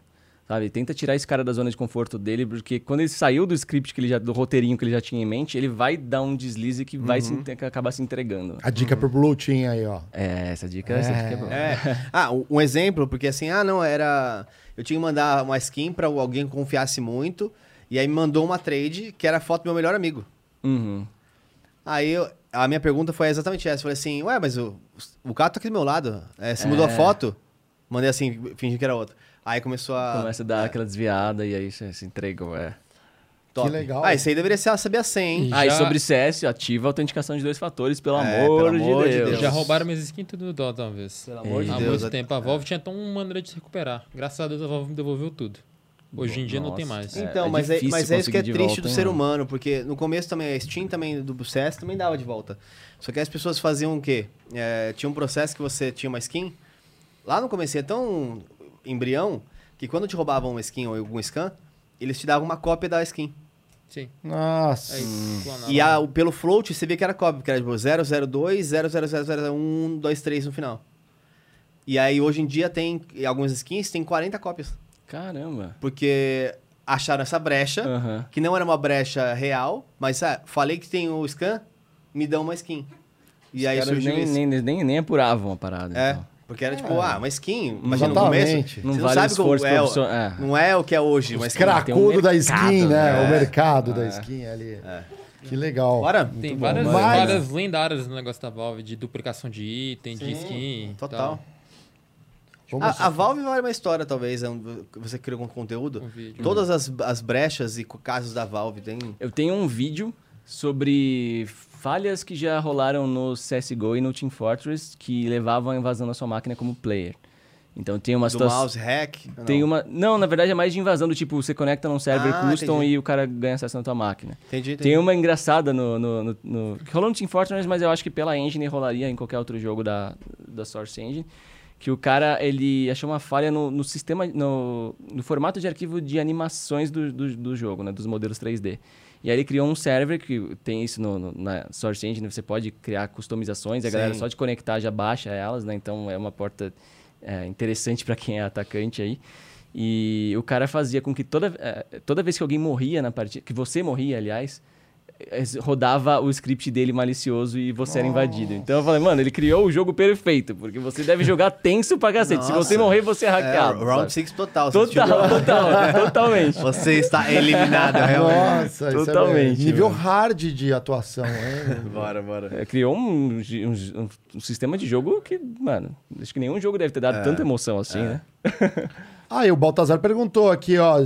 Você conhece a estrutura, a linha de atuação do Anonymous? Existe guerrilha cibernética por ideologia ou por questões econômicas? Hum, filosofias. É. Baltazar aqui. Existe sim é, grupos que, que atuam de, por ativismo na internet, eh, tem vários, e até historicamente os hackers cresceram muito em volta disso, né? Desfigurando sites, colocando mensagens em, em páginas de governo e tudo mais, por conta da, da- da sua atuação ativista. Agora, o Anonymous, ele é uma parada diferentona, assim, porque ele é como se fosse, assim, uma, uma causa, uma, uma, uma filosofia, digamos assim, pública, e, e qualquer pessoa que se identifique com ela pode falar, eu sou Anonymous agora. Isso faz com que seja praticamente impossível você desmontar algo que não tem uma estrutura de um líder e de pessoas que estão ali recebendo. É como se fosse um Greenpeace do, do. É, você fala, ah, eu sou Anonymous, e aí, tipo, mas aí Não, mas o em Greenpeace você. tem liderança. Não, mas Sim, assim, mas é. É, a liderança global do- que você quer fazer parte do hype ali. É, a- a- o que acontece no, no Anonymous, assim, que, que você tem uma, uma figura de uma liderança maior, são as pessoas que têm o controle dos perfis. Porque tem várias células, né, no, no Anonymous, então tem vários perfis, alguns perfis regionais, e aí vai ter questões mais regionais, tipo do Brasil e tudo mais. E muitas pessoas que, que, se, que compartilham dessa visão estão seguindo esses perfis, e quando esse perfil fala, vamos atacar tanto, tal coisa, essas pessoas que co- querem contribuir vão atrás. E a força do Anonymous é muito isso, é a força da internet, porque você vai ter gente ali que não necessariamente é um hacker, mas às vezes o cara é funcionário do governo e tem acesso a algo, ou o cara é bom em X coisa e vai contribuir com o jeito dele. Então você tem inúmeras figuras que podem contribuir de formas diversas e vai depender da, de qual é a causa do momento ali, né? Sensacional, é legal aqui que o Lucas até comentou que o Baltazar fez uma pergunta macro e outra micro. macro. Né? Exatamente, boa. Boa, boa. Otis, quem será o Otis? Aqui, opa, querido, beleza. Qual é a falha mais boba no que você descobriu no sentido de erro do developer? Aí, Ah. como você hackeou o coração da Diana? Caramba. Pô, não posso entregar, brincadeira. É. É, cara, falha boba já, já vi bastante. Tem muitas falhas. Às vezes o cara é, implementa algo de, de segurança, tipo uma senha que na verdade só tá no, na interface e na prática ela não serve de nada. Nossa, quer ver uma falha besta? Eu fiz um vídeo sobre o sistema de votação da Fazenda do ano passado que simplesmente não tinha. Eles tinham colocado o CAPTCHA, né, o, o testezinho, para aparecer no front-end, mas ele não era validado. Ah. Então, tipo, é desse nível, assim. Tem várias falhas bestas, assim. Eu não consigo lembrar, ah, pior. Mas deve ter tido... Já, já vi muitas, já vi muitas, com certeza. Como hackeei o coração da Diana? Vixe, também não sei. Ela surgiu lá em casa pra um, pra um rolê, a gente se conheceu em casa e, e dali foi, cara. Mas ela fala que foi porque minha casa tinha muitos LEDs legais. Então, acho que, quem sabe, invista em LEDs. É, LEDs RGB. É a dica de hacking. É, ele mandou um- uma DM falando assim: aposto que eu descobri sua senha. Abriu a câmera dela. Aí já abriu a porta, já começou. Como você enxerga o futuro da blockchain em outros sentidos, além de criptomoedas e NFT? Contratos inteligentes. Caraca, essa foi profunda. E o Vitalik Buterin disse que, teoricamente, ela poderia até coordenar uma empresa sozinha. O que você acha? Cara, eu não sou muito dentro do universo de cripto, deveria ser, deveria ter investido antes. Mas eu acredito que muitos modelos que a gente tem no dia de hoje podem usar blockchain e, é, e podem ser mudados drasticamente. Validação de documentos a gente está vendo, já revolucionou pra caramba né, a tecnologia. Mas agora, nesse nível de coordenar uma empresa sozinha, eu já tô meio off. Eu também assim. sou meio cético, eu também sou meio cético. É, de, na tem- assim, não, não, não, não tiro meu time totalmente de campo para essa possibilidade, mas ainda precisaria ver o que, o que estão pensando sobre isso. eu não tenho caramba, nenhuma né? ideia no momento Imagina. sobre esse uso. É porque é, Comandos no final, gente, to- toda, toda ação, toda, tudo que você tem tem uma brecha. É, tinha uma, contar uma, uma brecha empresarial que era o controle de tesouraria de uma empresa também grande. Ah. O controle de tesouraria ele era feito da, se- da seguinte forma: o tesoureiro ele tinha um fechamento do caixa no início do dia e no fim do dia. Então era o o jeito que a empresa que pensa começou a evoluir, empresas globais grandes, ah fecha o caixa do mês. Fecha o caixa cada uma semana. Até que evoluiu para o controle do caixa diário, início e fim. Só que ele fazia, ele chegava no trabalho, transferia o dinheiro para a conta dele, fazia ações de day trade, no final do dia devolvia o dinheiro. Então, na- no sistema é, dele, tava perfeito. Começava o caixa com dinheiro, devolvia com dinheiro. O grande risco era se ele perder se esse dinheiro, dinheiro, né? Mas nisso ele ganhou 7 milhões de, de, de dólares, coisa do Cara, é um tipo. puta do investidor bom, mano. E aí, que- e aí que- Não é, tem que ser assertivo, né? E aí que vem a segunda coisa. É, descobriram, a empresa descobriu. O que aconteceu com o cara? Foi contratado. Foi contratado e virou CFO. Foi mandado embora, É. foi mandado embora, NDA Aham. e toma. Ah. Porque se falasse, olha, você tem... Ah, essa brecha, né? É, tá expondo- tivemos essa brecha de 7 milhões de dólares, ia, valer, ia custar muito mais que 7. Uhum. E aí que deram esse NDA chorar, é. Não, mas com exatamente. 7 milhões de dólares nos Estados Unidos, você pode ficar tranquilo que. É. E tem uma boa, história né? louca também que. E no numa- Peru? Ah, no Peru? No Peru? É, mas eu vou dar... Chega de spoiler. Ah, você já deu spoiler. Tem ma... Opa, Mais perguntas Tier 2. Tier 2. Vamos ler. Ah, são esses os, os dos livros ali, ó. Pode escolhe uma aí, Otis. Aí. Luca Teles. Luca Teles, quanto tempo? Volte mais aqui nos nossos chats. Aqui, ó. Fala, Pato, André, Mário. Seu, seu episódio com o Flow foi uma aula braba até para quem não programa e esse tá ainda mais Pô, absurdo. obrigado, mano. Obrigadão. Agora, André, se me permite dar uma de pato, nós encontramos um gap. Olha só! Olha lá. Security no Critique barra Flow. Depois vê minha mensagem no seu LinkedIn. Vou ver, Luca. PrimoCast 2.0. Galera, Oh. obrigado aí, ajudando a gente. Hackers do bem, ajudando a gente a, melhorar a nossa segurança. Exatamente. Aqui Boa, a gente boa. quer realmente esse tipo de, de ajuda. Então, Isso é legal, isso é legal demais. Espero que o mano. Veiga esteja assistindo esse programa, hein, Veiga? Vamos cobrar. Ve- Veiga é o nosso mastermind líder do, dos devs aqui da- dos estúdios Flow, hein? Pô. Chegou, a mensagem chegou. Boa, boa, Chegou. Lucas, boa. Boa, e, Luca, inclusive, ele mandou a mensagem hackeando e comprando Sparks pra É, ele inclusive, mesmo. esse 150 aí é. Exatamente. não gastou nenhum. Aí tá? você não ajuda a firma aqui a trazer uma aguinha pro convidado, quando vocês compram Sparks, é isso, né? Mas que legal, já ganhou um livro aqui, ó. Ganhou 100 histórias inusitadas de motoristas de Uber aqui, ó. Depois Boa. a gente vai mandar pra você aqui, Ó ó. o bounty aí já. Ó o Aí, bounty. ó, o Bounty, aqui, ó. Já tá rolando aqui, ó. Inclusive é do Da Marlon hora. Luz, que veio na quarta-feira aí. Da hora demais, mano. E o Sim Senhor. Sim Senhor, gostei. Sim, senhor, gostei, Legal, sim, hein? senhor. Parabéns, Sim Senhor. Ele mandou essa, ó. Existe inteligência artificial focada nessa parte de segurança, tipo simular algum tipo de ataque para que possa ser encontrado mais fácil, sem necessidade de usar outros desenvolvedores tipo Red and Blue. Observação, espero que ainda necessite, não quero que fique sem trampo. Recomenda a área de inteligência artificial? Não, totalmente. Não só para segurança, para tudo, cara. Inteligência artificial vai, já tá mudando tudo. A gente estava conversando aqui dos modelos de antivírus, que é uma das aplicações, mas tem, tem muita aplicação que, que vai mudar com a inteligência artificial em segurança. Inclusive, ó, já estuda aí e já vem fazer aplicações para segurança, porque vai mudar o, vai mudar o cenário. Inclusive, se você for o primeiro a criar uma dessas, você ainda vai nos programas de bug bounty e seja o primeiro a rodar Exato, elas lá exato. e pega tudo pra você. Mas sim, é, vai, vai revolucionar o mercado, sem sombra de dúvidas, para identificar vulnerabilidade, para identificar situações de exploração de falhas acontecendo, vai, vai mudar bastante, sim. Cara, eu, eu não tenho nenhuma noção de programação, nunca programei nada, apesar de ser um pouco curioso. Mas eu adoro ficar vendo os vídeos de inteligência artificial, machine learning. Nos joguinhos nos e tal, joguinhos, reagindo, é muito o, louco. O cara né? que é o, o- aquele do, do Google pulando Aham. o dinossauro, acho, cara, Tem um cara muito é um bom disso conteúdo aqui, super que é bom. o fico o. Universo Programado, aqui no YouTube. Tem, eu já vi. Maravilhoso, Muito maravilhoso. legal. É, Dos carrinhos fazendo circuito. É, é, aprendendo é, a, é.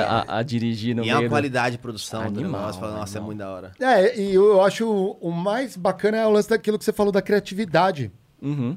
Porque não tem um, um caminho só de desenvolver a, a inteligência. Você pode ir por diversas rotas e tudo mais. Total. E aperfeiçoando, né? Isso que é incrível. Quem, quem aprende aí desenvolvimento ali acaba esbarrar a inteligência artificial, programar essas coisas.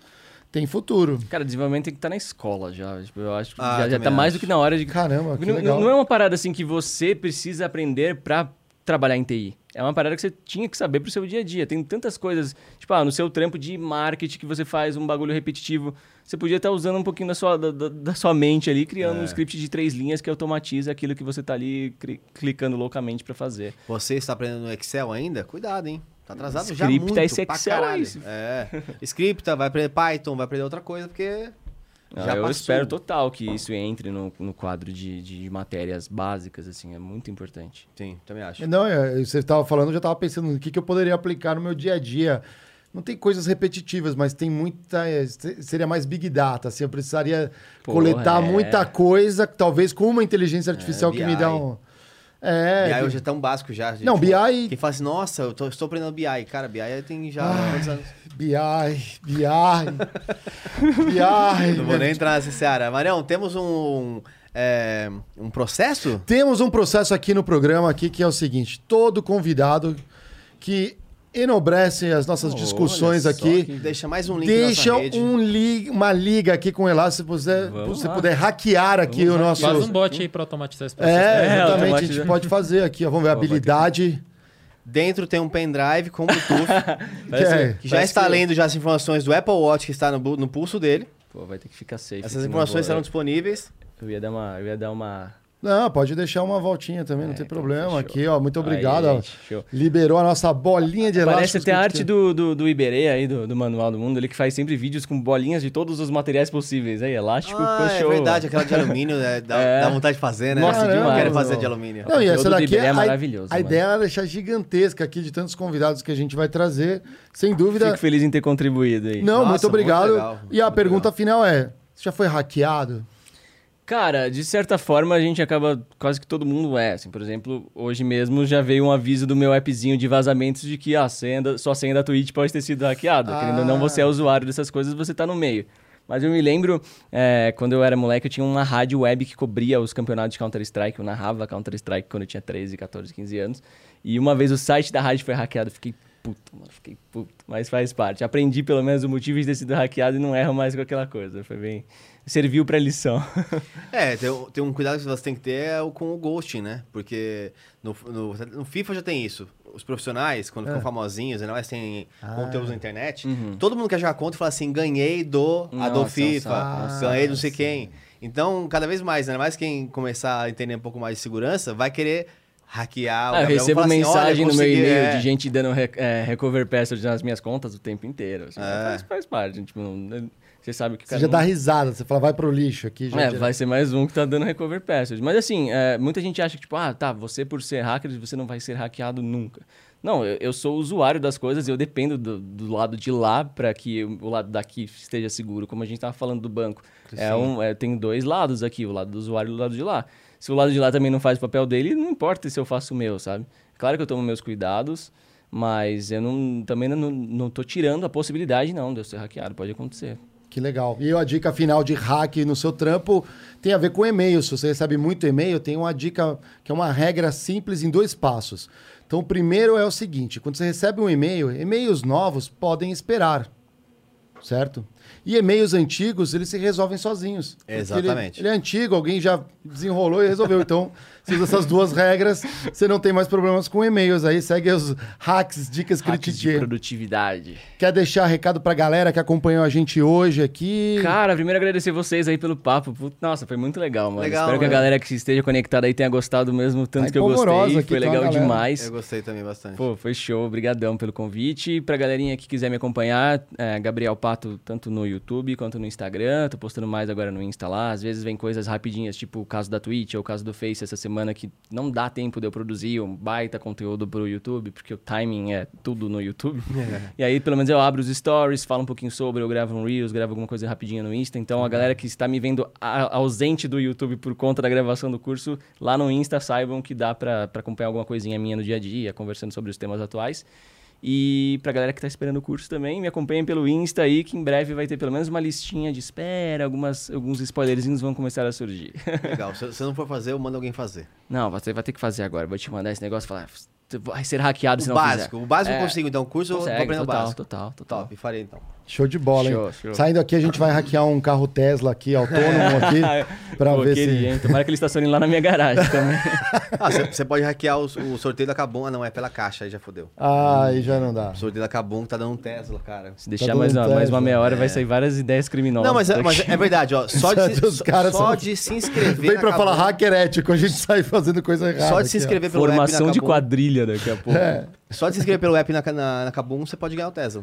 O primeiro é aquele, tipo, vale um, um voto, né? Mas o É resto meu vale pro- mais. O meu problema é com um a voto, Cabum né? é outro. É uma questão histórica de preços aí, mas tudo Deixe bem. Mário Martins. Vamos trazer lá? eles aqui pra discutir isso aí. Bate ponto na saída, o RH agradece. Opa, vamos lá, vamos lá. É legal que ele vai bater um só e vai sair pra nós três. Já hackeou ali o sistema hoje. É verdade. Relógio aberto. O trampo tá feito.